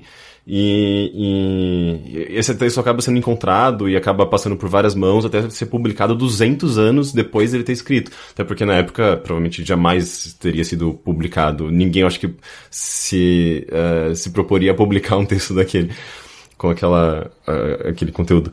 E, e- e essa, essa peça, pelo que eu sei, eu acho que existem outras, eh, outras montagens e tal. Essa, essa, essa montagem é do Sátiros, é um, um grupo de teatro aqui de São Paulo. Já, já tinha entrado em cartaz no passado. Eles fizeram novamente para essa edição do, do, do, do Mix Brasil. E eu achei incrível, cara. É bem fascinante. É, é- é uma peça pesada pra caramba. É, e o texto é basicamente sobre quatro liberti, li- Divertidos. libertinos eh, franceses eh, e são todos eles cada, tipo cada um tem um papel dentro da política na França.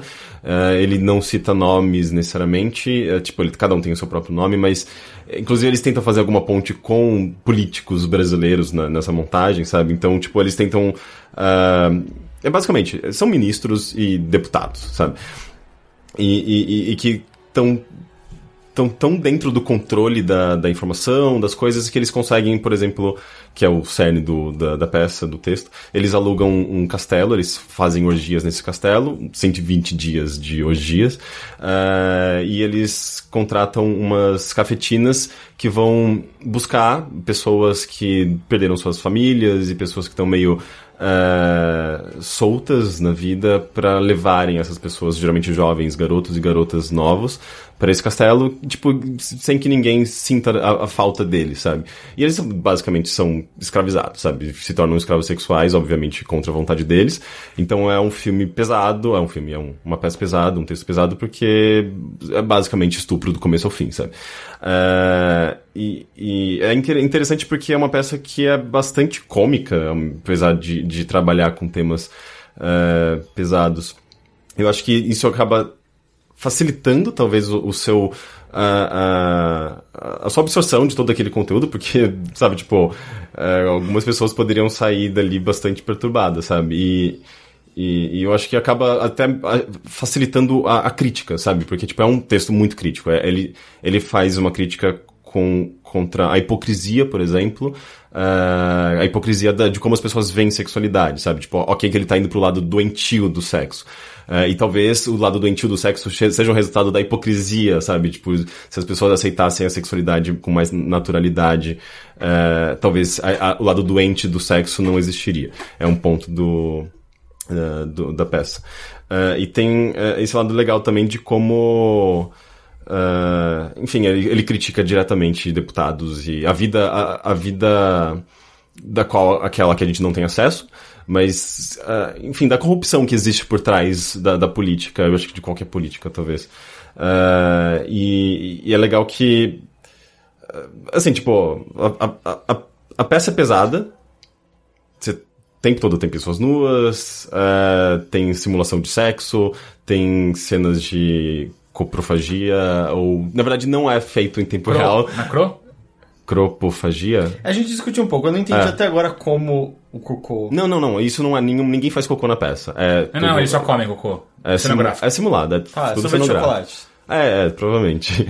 É, um cocô de verdade. Cara, pensou se um dos atores começa a associar um com o outro e. Vamos comer um cocô mesmo? Foda-se. Vamos, vai que tem gosto de chocolate. É, é que as cenas, as cenas geralmente são, são bem pesadas quando envolve isso, né? Tipo, tem algumas cenas engraçadas, tem uma cena no qual, por exemplo, uma das cafetinas que por alguma razão é afic- aficionada em cocô, ela foge, tipo, eh, da, da, da- do quarto no qual ela tá hospedada. E, e naquele castelo existem regras muito rígidas, assim, sabe? Tem horários pra tudo e tal. E ela foge escondida e começa a comer cocô depois da meia-noite. E, e, tipo, e, e é uma cena muito engraçada. Um gremlin, porque ela. Sai outras cafetinas. Não, é, e é justamente uma, uma dessa cafetina são duas na, na, na peça. Uma é uma. Ela é uma travesti, é, tipo, ela se, se porta como uma travesti, ela é super exagerada, e a outra é uma mulher, um mulherão, sei lá, tipo, meio engraçada, com um sotaque muito engraçado. É, e daí essa que é meio travesti começa a comer o cocô escondida, e tipo, é uma cena, sei lá, tipo, dura um, dois minutos ela se, se esbaldando no cocô, sabe? Tipo, e fazendo umas caras e bocas, hum, hum, hum? É, é muito engraçado, e de repente chega outra, descobre, pega ela no, no flagra. Eu já falei que depois da meia-noite não, você não pode comer cocô, sabe? É umas coisas, é meio absurdo, sabe? E, e aquilo que era pra ser, antes foi nojento, uma cena envolvendo o, o suposto cocô de chocolate, que seja. O dito cocô. É, é, o que foi nojento alguns minutos antes, ali tava sendo muito cômico. Então é, um- é uma peça que Mas brinca devia dar um bastante. nojinho ao mesmo tempo. É, talvez. Eu não, eu não tava achando nojento, eu tava achando engraçado. É, mas é uma peça que tem esses- essas dualidades. A outra cena do Cocô, por exemplo, é uma cena no qual dois ah, dos escravos sexuais eles meio que estão tentando elaborar um plano de fuga e ao mesmo tempo eles estão eles estão numa situação tão deplorável que eles ah, se abraçam e tipo estão sofrendo eles meio que so- uma, um- uma cena de sofrimento coletivo e tentando pensar em como eles poderiam fugir dali né eu acho que ao mesmo tempo rola uma ternura entre eles eles se veem meio apaixonados e tal Ah, e também são, são pegos no flagra lá pelo por um dos, dos deputados um dos libertinos e esse libertino eu acho que abusa da garota na frente do garoto, e en- enquanto que uma das cafetinas enfia a cara dele, tipo, no balde de cocô, no qual ele tava fazendo cocô naquele momento, sei lá. Ah, e a cena é bem, bem pesada, sabe? Ele fica uns dois minutos lá, tipo, simulando talvez um vômito, mas o ator, ele demonstra muito, tipo, causa muito, muita ânsia de, de. Eu acho que pra qualquer pessoa que tá assistindo aquilo, é uma cena pesadíssima. É, mas ao mesmo tempo tem cenas lindas ali, sabe? Tipo, tem uma cena que é. Justamente pra talvez simular um, um estupro, mas de uma maneira meio poética, se é que isso é possível. É, tem- existem os fodedores, que são as pessoas que são contratadas pelos li- libertinos pra fazerem sexo é, com os garotos e as garotas. E, e todos eles são representados, meio como uns punks com uns pintos enormes, sabe? Tipo, saindo das suas calças. De verdade ou É, não, não, uns pintos, ah, uns objetos fálicos, Tá. tipo, uns- umas próteses, né? Ah, e eles, por exemplo, eles estão nessa cena, teoricamente, estuprando a garota, só que isso é representado de uma outra forma. Ela tem uns panos amarrados nas pernas e nos braços, e eles e vira uma dança, sabe? É basicamente uma, uma coreografia. é, envolvendo esses quatro, os quatro fodedores e a garota que fica no meio nua, é, e eles girando, e, e, sabe, fazendo mov- movimentos circulares, ondulares, e é muito bonito, sabe? Tipo, a questão de movimento, da luz, da música, é, e ao mesmo tempo você, tá, você, sabe, você percebe que você tá apreciando uma cena que tá falando sobre estupro, sabe? E você vê pelos movimentos da garota, a garota não tá nem um pouco confortável, sabe? Tipo, a atuação. ah, a, a, a, a atriz está demonstrando na atuação dela que aquilo não é confortável, sabe? Ah, tem, outra, tem uma outras cenas maravilhosas, sabe? Tipo, tem uma cena muito impactante no qual ah, todos os, os, os escravos sexuais falam sobre, sobre suas origens e falam o que aconteceu com, com eles depois e coisas horríveis, do tipo, ah, um dos libertinos eh, rasga o- a, a pele entre o ânus e a vagina de uma delas, sabe? Então existe, Caralho. é, existe, existe uma, uma. Isso não é mostrado, né? Tipo, não é representado, não é atuado, mas o texto é tão pesado que eles fazem questão de, em alguns momentos, simplesmente é, lerem a parte do texto. Eu acho que provavelmente igual como, como tá no texto original do Marquês de Sade. É, e, e daí, numa dessas cenas que eles estão falando sobre o, o- o destino deles, eles cada, cada um acende uma, um, um, um isqueiro na sua frente né, e fala, declama, e, e apaga, e vem o próximo e acende o isqueiro. E de repente, quando ah, nessa cena em que eles meio que morreram, eles meio que fazem uma dança e começam a acender e apagar os isqueiros ao mesmo tempo, todo mundo ao mesmo tempo. E vira tipo, sei lá, tipo, um- um Sabe quando você tá vendo, sei lá, tá no meio da, de um lugar de natureza e vê muitos vagalumes e luzes pis- piscando? Era meio que isso na sua frente, sabe? Com uma música muito bonita.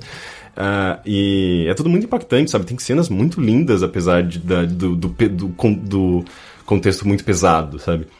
Então eu achei fantástico essa peça. E ao mesmo tempo, pessoas nuas. Você até se acostuma de ver pessoas Aham. nuas na sua frente, sabe?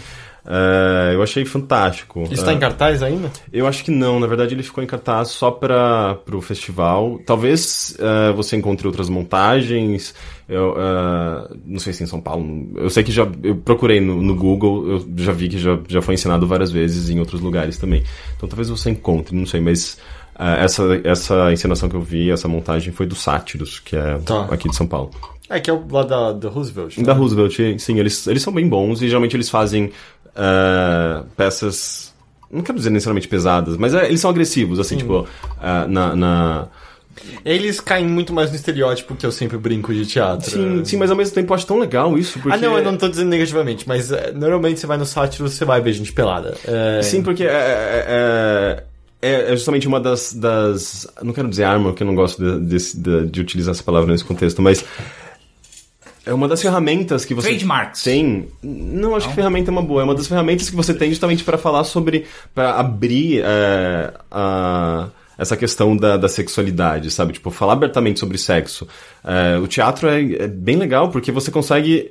Você tá vendo, tá na sua frente, sabe? É, é, é, é- é muito mais claro e, é, e mais mais agressivo mesmo do que o cinema, sabe? Então, tipo, quando você aborda alguma coisa, ah, eu acho que o teatro ele consegue ser mais enfático e ser mais ah, mais profundo, não sei. Tem alguma coisa no teatro que faz com que ele seja, tipo, as coisas sejam mais impactantes. E eu acho que pra abordar a sexualidade, eu acho que é interessante, sabe? Porque ah, é, tá- tá sendo- é muito mais cru, tá na sua frente, sabe?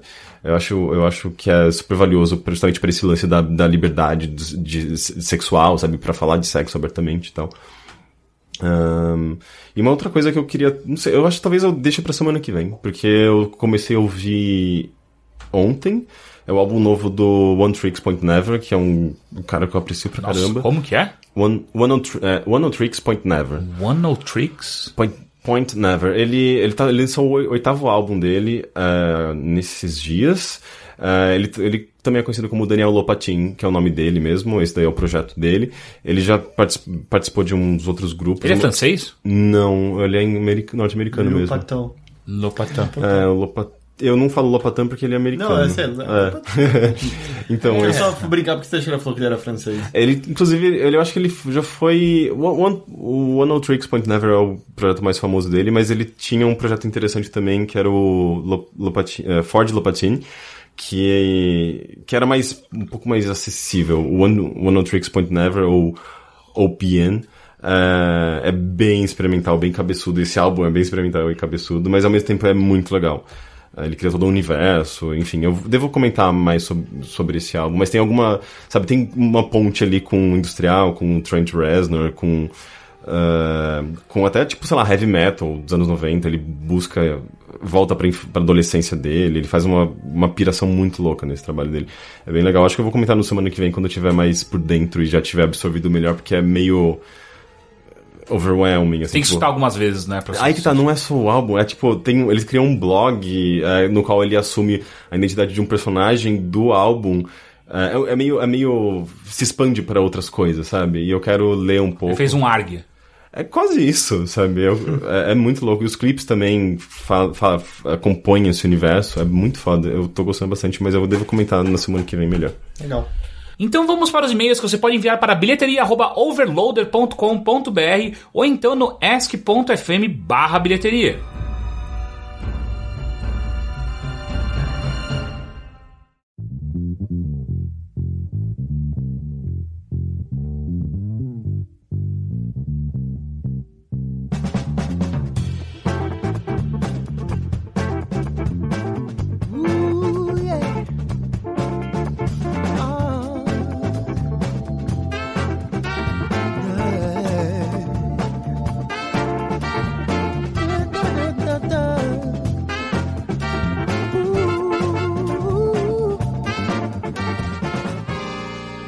E-mail. Bom dia, overlindos. Escutando alguns podcasts antigos, cons- constatei um hábito interessante do querido Caio Teixeira. Regularmente, depois de elogiar ou criticar um filme, jogo, livro, série ou pacote de biscoito, o host com a voz mais retumbante e o requebrado mais sedutor do Brasil emenda um, mas o final é uma merda. Sério, é direto. Até mesmo para filmes dos quais eu gosto muito do final, como Ex Machina, por exemplo. É tão comum que já entrou pro meu bingo pessoal de expressões marcantes do Overloader, junto com balela, Baleia Ascendente ou Dream Pop. Minha pergunta pro menino Caio e pros outros participantes da mesa é: Que produto cultural tem um final que vocês consideram sensacional, genial, estupendo, maior que a própria vida? Afinal, o que seria da internet sem a hipérbole, sem a hipérbole não é mesmo? Mas pode ser um que vocês achem legal mesmo. No mais, aprecio demais os trabalhos dos senhores. Continue fazendo o que eu continue acompanhando. Beijocas mil, Pedro. Ai, que difícil. Qualquer produto cultural? Qualquer. a gente já gost- falou várias vezes, Red Dead Redemption tem um final maravilhoso. Não, mas você falou que não gostava. Eu, não- eu- eu gosto do pré-final. É, então, mas aquilo outro é necessário. Eu acho que não. É, Viu? É o bingo dele também. tá? Filmes eu não lembro. Me vem Eu gosto do final de cabeça- Journey. É, também. Da banda, não do jogo. que eles acabaram. Quando eles acabaram, foi Mas caralho. eu falo que eu tô, vendo, tô me lembrando de jogo. A gente pode falar de jogo nesse Pode. podcast? Eu, Pode eu falar. gosto do final de Breaking Bad. Caralho, muito, muito. Ah, não, aí eu Ah. discordo. Eu não acho que é muito. Eu acho que é um bom final. Eu acho que é muito bom. É, acho o muito, final, muito bom. de- eu já comentei aqui, o final de Six, Six Feet Under eu acho brilhante. É meio over, talvez, porque, tipo, você... É meio... Ele faz alguma coisa que você não espera nem um pouco, sabe? Ele, ele, ele vai Mata, lá... mata todo mundo. É, é, de certa forma, sim. É um- uma série sobre morte. Bom spoiler, é... Henrique. Mas é foi uma de certa série... forma. De certa forma, sim. É, Eles vão morrer de alguma forma. Mas eu acho Ah, fantástico. The Wrestler. Eu acho o final maravilhoso. Porra, que... e o filme todo é um bom Sim, sim, mas né? digo, o filme acaba exatamente quando tinha que acabar. É Uhum, incrível. Ah, Pô, que Cass.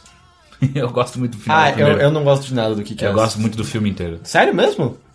Eu não gostei, não. Foi a primeira vez que eu vi a Chloe Moretz, eu falei, hum, o que eu tô pensando é crime. É, isso não é legal, não. Não. É... Citando o jogo, eu adoro, eu acho incrível o final de Bioshock Infinite. Eu acho maravilhoso. Tipo, são é, uma meia hora de, de textos absurdos e você tentando fazer uma conexão com tudo que já você. Do primeiro Bioshock é viu. bom também. Sim, eu ainda acho o do É que tem um Infinite monstro de chefe zoado, né?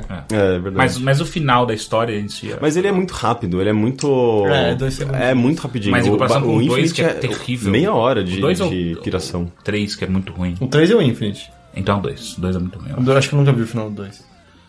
Você viu Eu acho que, inclusive, é é bom quando o jogo dedica um tempo pra fechar tudo aquilo que você vivenciou, ainda mais um jogo longo, né? Tipo, eu acho tão ruim quando é uma coisinha tão rápida e, e pueril, sabe? Acabou, agora tá subindo crédito e não tem mais nada, sabe? Tipo, eu, eu, eu acho que é necessário esse, é, esse breakdown da experiência, sabe? Tipo, ou...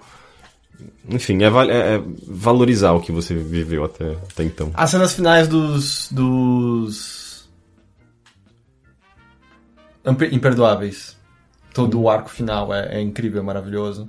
Eu não lembro. Final de Cloverfield. É ok, não tem nada demais. Eu gosto do filme inteiro. Ah, não, o filme é um bom filme, mas digo, o final você acha que sobressai? Hospedeiro. O é- final? o Como Hospedeiro é é? inteiro muito bom. Eu não lembro do final. Eu gosto muito do É a união da família e tal. É, eu Verdade. acho muito foda.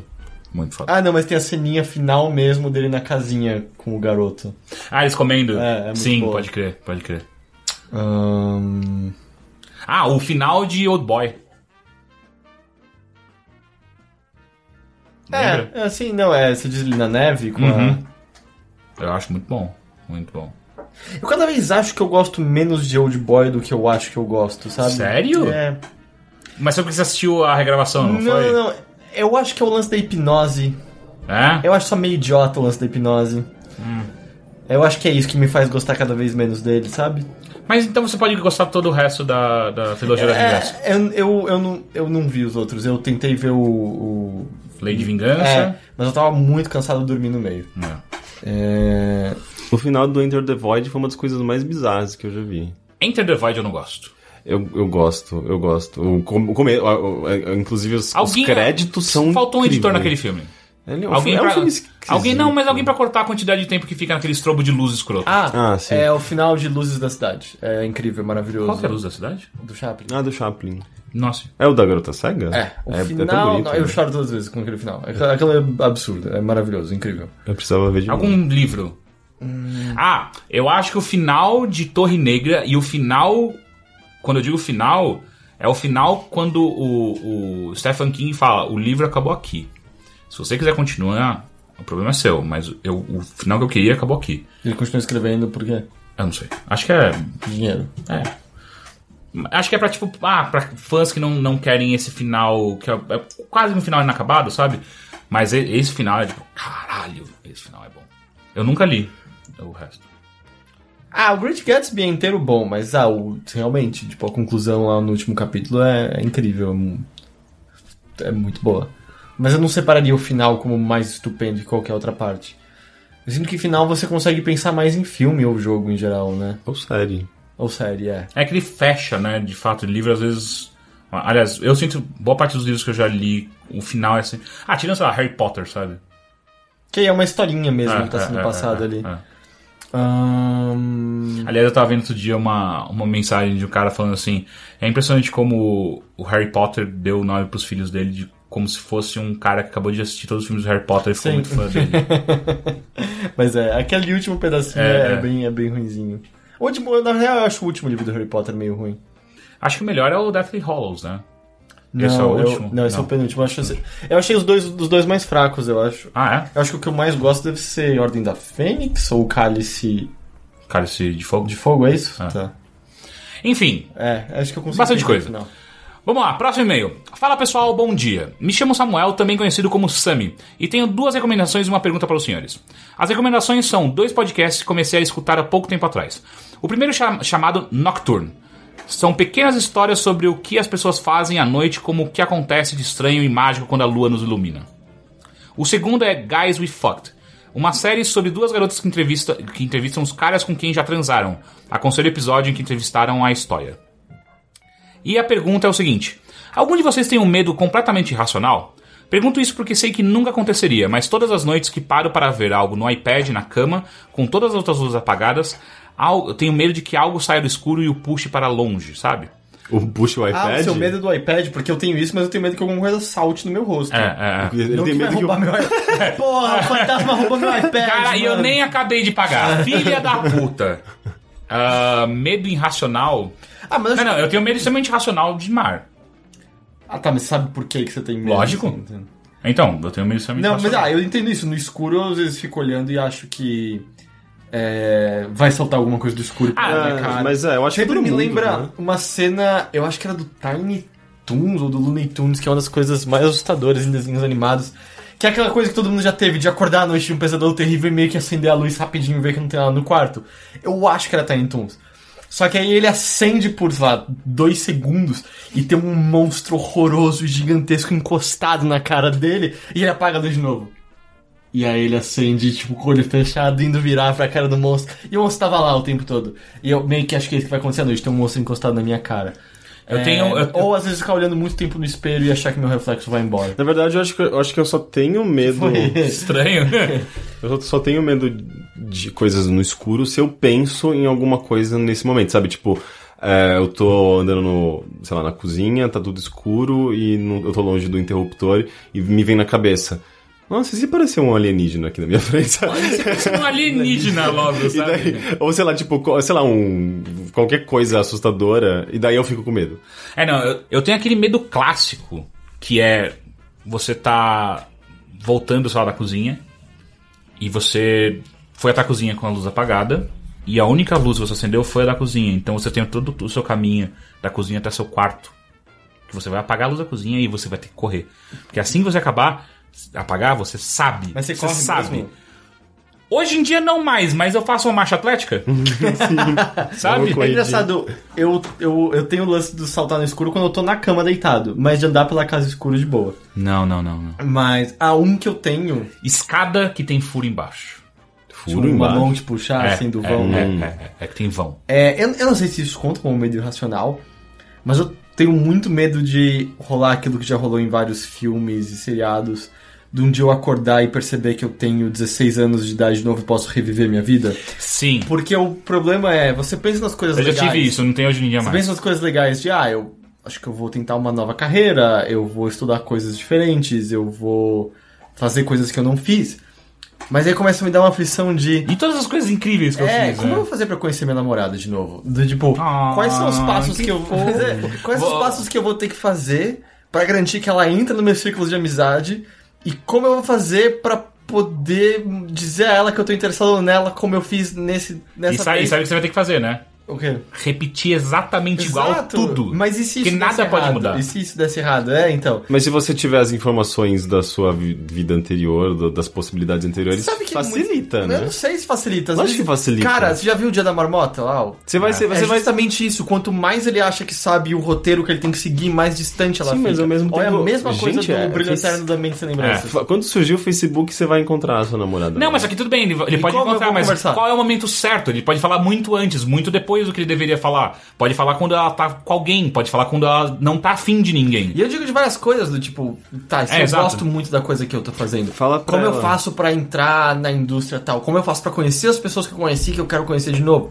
Como eu faço pra ter as oportunidades que eu gostei de E ter? você pelas saber novamente? de tudo que você fez é na verdade é um empecilho, porque você não faz mais tudo naturalmente. Então às vezes você pode pensar que você tá fazendo certo e vai cagar A tudo. Nada, pra- vai ser tão mais justo, fácil. Não, não. Você sabe com daqui. quem falar, sabe qual- onde tá as É, possibilidades. então, só que você não sabe o momento correto de você fazer isso. Você pode falar isso Ah, muito antes e dar uma cagada. mas Mas é que daí pra ser é- justo, eu provavelmente só, tipo, compraria muitas ações de coisas que eu sei que iam bem e não trabalharia nunca. Da Xerox, né?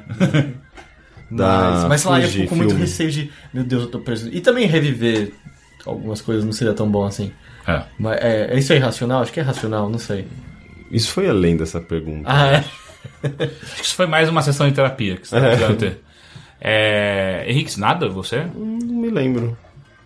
Você é um destemido. Não, é que nesse horário eu tô, com fome, daí não vem, minha memória funciona muito mal. É, acho que o maior medo do Henrique é nunca mais comer de novo e perceber ele ficando mais burro que as pessoas em volta dele. Talvez. Tipo, eu não consigo mais ter nenhuma conversa, eu não consigo mais entender nenhum seriado. Ah, eu, eu sei muito bem quais são os meus medos. Eles são totalmente racionais. Agora, irracional, eu não sei. Não lembro. Então tá, próximo e-mail. Olá, overloadeiros. Tenho 30 anos e sou de São Paulo. Gostaria da opinião de vocês sobre a situação em que me encontro. Há um ano, algumas pessoas do trabalho e eu acabamos nos ap- nos aproximando e formamos um grupo bastante unido. Almoçávamos junto todos os dias, ficávamos até de madrugada conversando, saíamos quase todo final de semana e com eles aprendi a gostar muito de coisas que antes não me interessavam nem um pouco, como teatro, filmes não hollywoodianos e, expo- e exposições de arte. Ocorre que, nos últimos tempos, acabei brigando com algumas amigas desse grupo, por problemas meus de insegurança. Já conversamos e já- estou cuidando de resolver esse esses problemas, mas desde então as coisas parecem não serem mais as mesmas. Há semanas que não sou mais chamado para sair ou para almoçar com eles, e mesmo quando estamos conversando, a minha sensação é a de, que, a de estar sobrando. A experiência de perder grandes amigos em si já é terrível, mas um agravante é que, por trabalharmos juntos, todos os dias eu os encontro e sou novamente lembrado que não faço mais parte daquele grupo. Como lidar com essa situação? Trabalhar, trabalhar em outro lugar não posso, porque preciso do salário e dificilmente receberia o mesmo em outro lugar. Também me parece que será trabalhoso encontrar novos amigos que se interessem por programas culturais. Mas até, até aí creio que seja só questão de ir a, a esses programas e conhecer pessoas por lá. Desculpe pelo longo texto, ah, agradeço desde já, continue com, com um trabalho ótimo de sempre. Por que razão mesmo que ele perdeu os amigos? Ele tretou com alguém, ele não falou exatamente porquê, Parte mas. do grupo por motivos de insegurança pessoal. Ah. É, cara, eu acho que só tempo. Se, Exato. for, se for possível remediar, às vezes. É, sinto muito. Às vezes acabou. Às vezes não tem como mesmo. Nossa, mas não tem como ele tentar pedir desculpa pra alguém. Ah, aparentemente Mas ele aparentemente tentou, tá né? desculpado, mas É. aparentemente Mudou. tá rolando que Quebrou. ainda há uma mágoa, exato. Tem coisas que não remediam, simplesmente, não tem Ah. jeito. Mas, Ah, mas amigos, você encontra novos amigos. Amigos não, é- não acabou e, tipo, você nunca mais vai achar amigos. É, não é como se Não, eles fossem as únicas possibilidades. fica. Sim, sem dúvida, mas só que. E sei lá também, quanto mais velho você fica, você fica tão mal assim com amigos? Como assim? Ah, eu não sei, tipo, eu eu nunca fiquei, caralho, devastado por perder um amigo. Talvez porque quando eu perdi não era amigo muito. É, talvez. E ele também não morreu a pessoa que você tá falando, né? Não. É, aí é diferente também. Mas eu já, já tive uma amiga minha que morreu. Então, aí é diferente. É. Mas, mas eu, eu acho que é só tempo. Eu só acho que só eventualmente talvez vão te convidar pra um almoço de novo. Acho que talvez não forçar seja a melhor coisa, porque senão só vai ficar meio chato, né? Às vezes se afastar é, é melhor até. Tipo, Se você tá sentindo que você tá sobrando ainda, é melhor ainda, porque daí realmente só vai ficar. Vai, vai começar a se tornar chato ao invés de só mágoa, né? Rick, nada? Hum, Nossa, que é, eu ele tá com muita fome. Eu tô com muita fome, gente. Eu, tipo, meu estômago tá, tá, tá falando e não, não sou mais eu. O meu tá queimando porque eu comi no Gopala hoje, tava. Sério, porra? É, eu acho que meio Vontade. apimentado ou alguma coisa assim. Você tá me deixando com mais vontade ainda. Próxima pergunta. Oi, entrei em um book club e nos prometemos ler pelo menos um livro por semana. Pra começar, estou lendo Memórias de Minhas Putas Tristes, pois é bem curtinho e tô adorando. Consegue me recomendar livros bons e curtos? Grande Gatsby. Ele, é- ele não é tão curto assim. Ele é né? curtíssimo, é bem pequeno. É? É. Tem História- Histórias Extraordinárias de Edgar Allan Poe. Foi o primeiro livro que eu comprei com o meu próprio dinheiro. Ele tem. São alguns contos do Edgar Allan Poe que é rapidíssimo de ler também. Hum, coisas curtas. Hum. Noite na Taverna. Ah, é legal. É legal, é.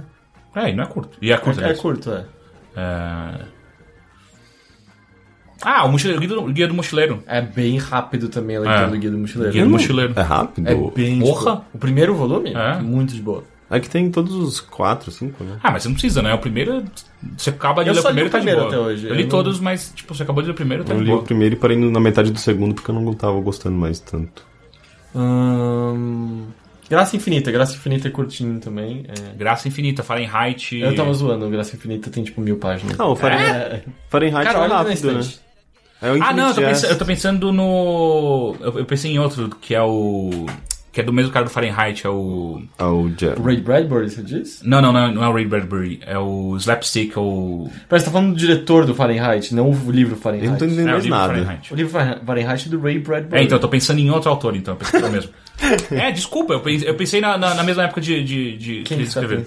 É, é o Slapstick, ou, ou Sem Graça Nunca Mais, como é que é? Não conheço. Puta, é animal esse livro. Mas Ah, o meu- Fahrenheit é legal. Eu acho que é- não é tão Eu nunca li. Ele é legal. mil- 1984 é curto e é bem legal. É curto? É curto. É tipo, é, é curto.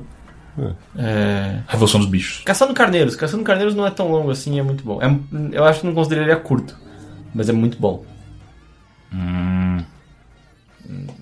Cara, tem um monte de graphic novel da hora, tipo Sandman. Não acho que é o que ele tá procurando, né? É um book Não? club. É. Não é um graphic novel club. Ah, é, eles são assim, então. É porque aí têm- você começa a misturar esses outros aqui e aí né, você já viu o que aconteceu. Daqui a pouco vira um game club, né? É. Tá todo mundo jogando. E daí, daí uma semana em strip club. tipo, tem que jogar um jogo por mês. Eu joguei cinco. Yes, o clube tá indo muito bem. Ah, ah, a gente falou bastante já. Né? Então tá. E última pergunta. É. Se vocês pudessem reencarnar em algum mundo fictício qualquer, qual mundo gostariam? E aí ele já coloca entre parênteses, porque ele acha que a gente vai falar Pokémon e por que Pokémon. Hum, eu não acho que eu aceitaria Não, Pokémon. eu não. Eu nem sou muito fã de Pokémon. Hum, Cara, é, é que assim, eu tenho que seguir as regras desse mundo se eu for pra lá ou não? Ah, você tá num outro mundo. Porque assim, eu acho a Terra do Nunca mó legal, mas eu não quero ser uma criança, tá ligado? Eu quero ser um adulto que voa, e eu sei que os adultos não voam lá. Mas eu quero ser um adulto que voa, Ah, acho que não pode. briga com os piratas e beija umas sereias. Não vai rolar. Mas eu não quero ser criança. Não vai rolar. Entende? Isso não pode, então. Ahn, Matrix. Nossa, não, que aquele mundo é horrível. É mó da hora, tipo, eu, não, eu só queria ficar dentro da Matrix. Ah, tá, você não Só o dentro da. É, não, não, não, não. Eu ia ser total aquele cara que vende o Neo, sabe? Não, eu tô de boaça aqui Mas dentro. você tá dentro da Matrix. Não, eu não Esse vou. é o ponto do filme. Eu não vou. Eu, Mas eu quero saber que eu tô dentro da Matrix e ter os poderes da Matrix. Já era, o você não vai pô. ter os poderes da Matrix. Saca? Só o Neo voa. Eu acho Ah, não, mas queria os tá- caras têm super força e foda-se, sabe? Eu queria estar em Toy Story. Ah. Você também tá em Toy Story. Não é um brinquedo. Mas eu queria ser em 3D e ser um brinquedo. Você é 3D, E ser pequenininho. E ser pequenininho. Você queria ter, sido feito pela Pixar, Em é isso? relação ao universo, você é pequenininho também. É, eu queria ter sido, eu queria estar num filme da Pixar. Qualquer um deles. Qualquer um. Qualquer um. Tá, Puta, um rato no é. Ratatouille. Ah, que bosta. Yeah, E é uma merda de filme. Não, é Ratatouille lindo. É muito legal. Meu Deus, é lindo. horrível. Nossa, Ratatouille é Não, muito é bom. Eu ótimo. dormi umas três vezes, todas as É, vezes que eu tentei você, assistir, então você é horrível. Como assim, cara? Não tem nada demais naquele filme. É Nossa, maravilhoso. Do que, que vocês estão falando, cara? Todos É os filmes muito são legal, bons e né? esse filme é ótimo. Não, todos da Pixar não são bons. Não, tem É, carros. carros. Carros é legal. Ah, vai se fuder. Ah, eu queria ser um carrinho do carro. Ah, meu Deus. Imagina, tipo, você ia meio que ficar deitado assim no no asfalto e sair andando por aí. Você ia ver basicamente asfalto na sua frente. E você ia ficar com torcicola de colocar a cabeça pra Tem aquele jogo lá, né? O. o a galera que vira carro, como é que é? Os Transformers. pelados lá que ficam. Ah, eu Ah, queria é, estar nisso. é, Hot, Hot, Hot Throttle. Throttle. é, é. Eu acho que eu, eu viveria no mundo do Full Throttle. Puta, eu ia morrer muito rápido naquele lugar, cara. Ou. É que eu não sei se eu teria que. Eu acho que eu teria que estar morto pra ir pro mundo do Gnif. Ah! Eu viveria no mundo dos Macacos. É. eu viraria um pirata e lutaria com agressões verbais. Eu, vira, eu, eu queria. Eu podia morar no mundo. ah, de Batman. Já pensou? De novo, você vive no mundo do Batman. Mas aquilo é uma grande fantasia. não, mas é o, é o Ilha dos Macacos. Eu viveria naquele mundo. Mas aí se eu vivesse no mundo do Batman, daí que tá, eu seria um, um, Um Batman. homem ou uma mulher? Ou uma bunda. Você escolhe. Uma bunda, você é só uma bunda. Você só é uma bunda. é. Você não teria interesse na Terra-média, Teixeira? Nossa, que bosta. É que eu achei que o Teixeira. É porque Terra-média não tem a mágica de É, tipo, verdade. é que vai que você é, é um hobbit só lá. É, tipo, nossa, já. É. Ah, mas- Aí que tá, Não, vai, a não, gente vai, pode não, escolher. Os hobbits são importantes. né? Mas a gente Eu pode escolher Mas vai que quem você- a gente vai ser É, nesse tipo, seria se um você é um hobbit. hobbit que nunca fez nada na vida. Eu, eu sou tipo o, o cara pra quem ele grita I'm going to an adventure! Eu sou, ah, é que legal, olha lá, eu perdi o livro inteiro. Olha Ah, eu bosta. queria ser um hobbit, mas eu queria ter uma vida bem comum, assim, nada de grandes Ah, então é. aventuras. Você queria basicamente viver o que você tá vivendo hoje, só que Não, é, mundo ia é viver, um- naquela vilazinha toda Mas pacífica pra eles é normal aqui. É, esse é Aquilo é o normal. normal. Se você for um, um hobbit, altas chances de você ter uma vida daquelas. Ah, eu ia gostar, eu acho. É... Eu só iria pra Idade Média se eu fosse ser tipo Gandalf, saca? Um Gandalf? Ah, não. Você não deveria ser um, um elfo? Eu? Por quê? É, porque você ia viver muito tempo. Pra sempre, pra ser mais exato. Ah, é? Não. Não, você pode tomar uma flechada e morrer. A flechada não é qualquer flechada? No filme eles morrem um monte. Várias vezes cada um, inclusive. é... Um que eu não queria viver é no mundo do labirinto. Ah, é meio, é meio Eu tenho muito medo É, daquela um pouco- porra. é meio, é meio caótico demais. É, meio caótico. Tipo, Já pensou demais. que daí você cai na- na- no, no lixão? É, não tem lógica nenhuma. Ah, você, tipo, não. você vai pra um lugar meio e sai em sonho, né? outro. Você vai- É, meio pesadelo, eu diria. Que nem a Alice no País das Maravilhas. Também não, também. Ah, mas. É porque uma hora que ela- eu quero que essa co... esse LSD saia de mim. Eu não aguento mais. Sabe? Eu, Eu quero que as coisas façam sentido. É, Não, é, é a mesma coisa, assim, se eu, se eu vivesse no mundo do Tiny Toons, ou no mundo do Roger Rabbit, eu só visitaria o, a Toontown, ou no caso do Tiny Toons, o Cloud Cuckoo Land, onde mora lá o, aquele cuco verde, sabe? Sei. Porque é muito louco, eu só visitaria e iria embora, mas eu precisaria... Ah, a fase de bônus no Tiny Toons do Mega Drive era na. Era na Cloud Era lá. E, nossa, era tão bom aquele jogo. Esse desenho era muito bom. É. Quer dizer, eu não sei dizer como eu seria hoje em dia, mas... Puta, eu viveria muito no mundo do Space Jam. Sério? Nossa, isso- Porra, ia ser muito da hora. Não, eu viveria em Beach City do, do Steven Universe. Não, mas é meio sem graça. É. Só se eu fosse o, Você o quer ser uma Steven Crystal Universe. Gem, né? Esse é- Só se eu fosse uma Steven. Crystal Gem. sim. Eu viveria no mundo de Adventure Time. É, Sim, né? sim. seria legal. Mas eu comeria os cidadãos de doces, eu acho. Ele tem- puta, o, o, o Muffin Man, ele parece ser muito gostoso, cara, sério. Tá bom, né? Já foi suficiente. Puta, mas agora eu tô gostando. A gente vai embora se deixar. É... Você viveria, o Heitor viveria Eu no não mundo viveria da... no mundo do Mad Max. Ah, não. Não, que- muito trabalho, eu É. ia morrer muito rápido. Imagina, eu, eu ia virar rapidamente um, um blood bag, saca? Exato. O Heitor queria viver no mundo do My Little Pony, que eu sei. Não, pior que... Eu nem sei como é aquele mundo, na real. Ahn, Eu vi um episódio. Sério? Eu achei que você tinha visto um monte. Não, essa é a lenda da internet. Eu vi um episódio e falei, ah, eu entendo por que, que é considerado um bom desenho pra crianças. É tipo quando o Heitor foi Aí preso. disso eu virei um brownie pra algumas E pessoas. você foi preso. é, eu nunca fui preso também. Depois sim. Não fui. É. É engraçado, eu tô pensando como tem vários mundos que eu gosto, tipo, de estar brevemente, mas eu não viveria em Hyrule, por exemplo. Parece uma vida meio chata, sabe? Ah, Imagina você ficar com é, aquelas vacas lá. as- Como chama? Ordenhando? Ordenhando as... Não, mas como chama as vacas? Elas têm os nomes. não Long tem? Milk? Long Long Milk. Não, mas Milk isso é é um leite, leite, é. não é Então, vaca. não são as vacas Acho Long Long? lá, acho que são Long Cows. É, ou do tipo, eu, não existe nenhum mundo de Final Fantasy que eu ia querer habitar. Não, É, é. acho que também não. E é engraçado pensar que a maior parte dos exemplos que você põe hoje em dia é, seria o mundo nosso moderno, né? Tipo, é o mundo de Call of Duty. Ah, é. é Nossa, eu, eu super habitaria o mundo de Twin Sense Odyssey, mas só porque, tipo, faz parte da minha infância barra pré-adolescência. Porque, tipo, era um mundo bonitinho. E tinha vida, sabe? Era um, primeiro jogo, um dos primeiros jogos de mundo aberto. Daí você, você descobre as casinhas, você descobre interage com as pessoas. Eu viveria no, no- Mas é, é no universo de Annie Rice. Eu viveria. Ah, não, muito queria ser um darks. vampiro? É muito darks. É, não. Eu queria ser um vampiro. Eles são muito chatos. Eles não fazem isso nenhuma vez. eu, eu seria o cara que ia primeiro. introduzir. ah, lá vem aquele novo vampiro. Dá pra fazer um... Que é basicamente o mundo daquele. daquele. What We Do in the Shadows. É, What We Do in the Dá pra fazer um filme de comédia sobre isso. É, é What We Do in the é, Shadows. é, É... é. Ia ser muito bom. Puta, lá vem. Ah, que merda. Quem chamou o Eu não, eu não ia viver no mundo Super Mario também, me parecia um mundo meio chato de viver. Você ia ser um Goomba, sabe? Que bosta. Mas porque eu fosse o. Ma- Bom, é, eu sou um italiano É. Mas já pensou, tipo, se nessa regra de você poder escolher um mundo pra você viver, você poderia escolher o mundo, mas você poderia cair em qualquer um dos habitantes. Sim, sim, Seria muito exato. terrível. Exato. Por isso que eu Talvez eu não queira ver um Nine Rice seja o primeiro nem, cara que. você nem vira um Goomba que é, sei lá, do Paper Mario que conversa com o Mario. Você vira o primeiro Goomba que o Mario mata. O primeiro. Primeiro, um Está Goomba. fadado a morrer. Yeah, mushroom! O que, que, que é aquilo? O que, que esse cara tá correndo? Seria uma bosta. Ou você vai pro mundo de Zelda e é o do Zelda 1, tá ligado? Tipo, não tem nada aqui, que não tem bosta. nem cidade nessa porra. Mal tem Todo mundo só cor. fala uma frase nessa Não, merda. e, e, cara, e. Será que foi assim que surgiu o I Am Error? Tipo, é alguém, é um ser humano que foi. Que tá preso lá que tá preso e. Ajuda. Mas o cara falou de Pokémon, eu acho que ia ser uma bosta também no- morar no mundo de Pokémon, sabe? Mas se você não pode escolher ele, você vira um Pokémon.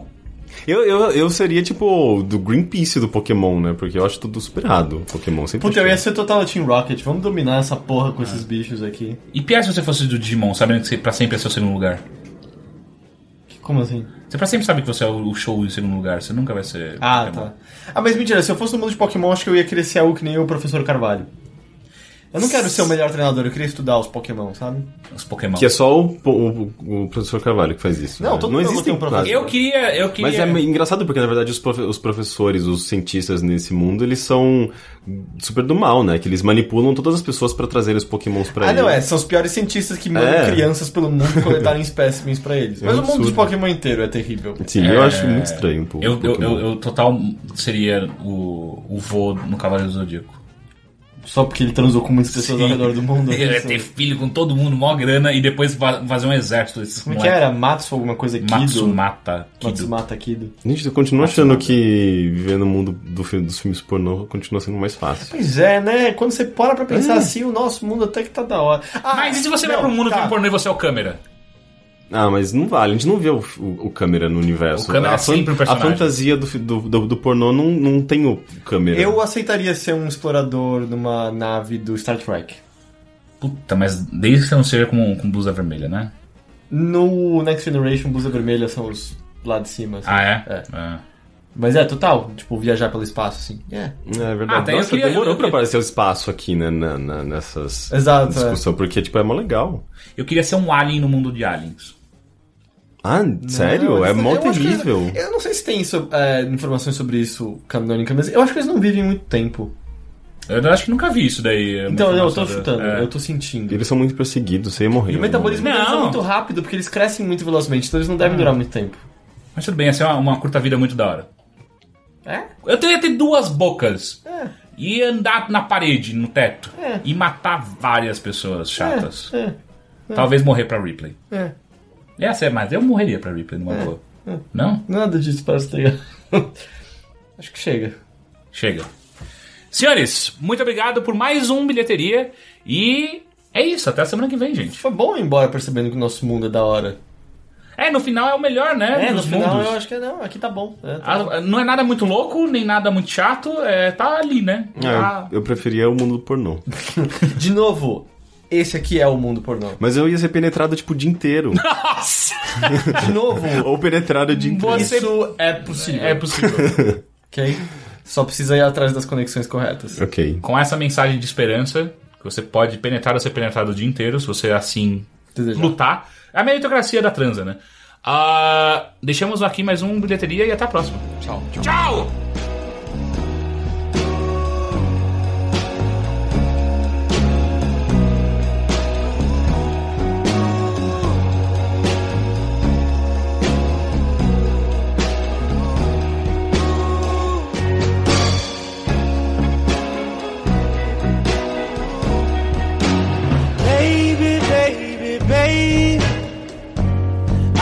coming home to your tender, sweet loving. You're my one and only one.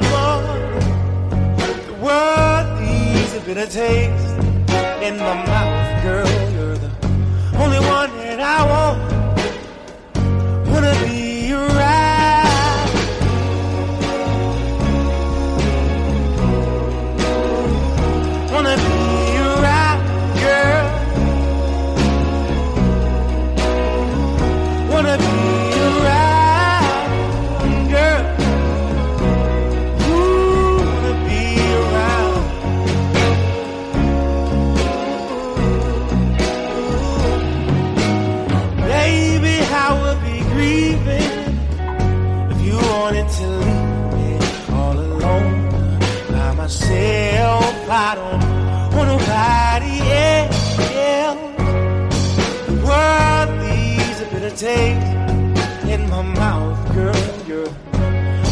the only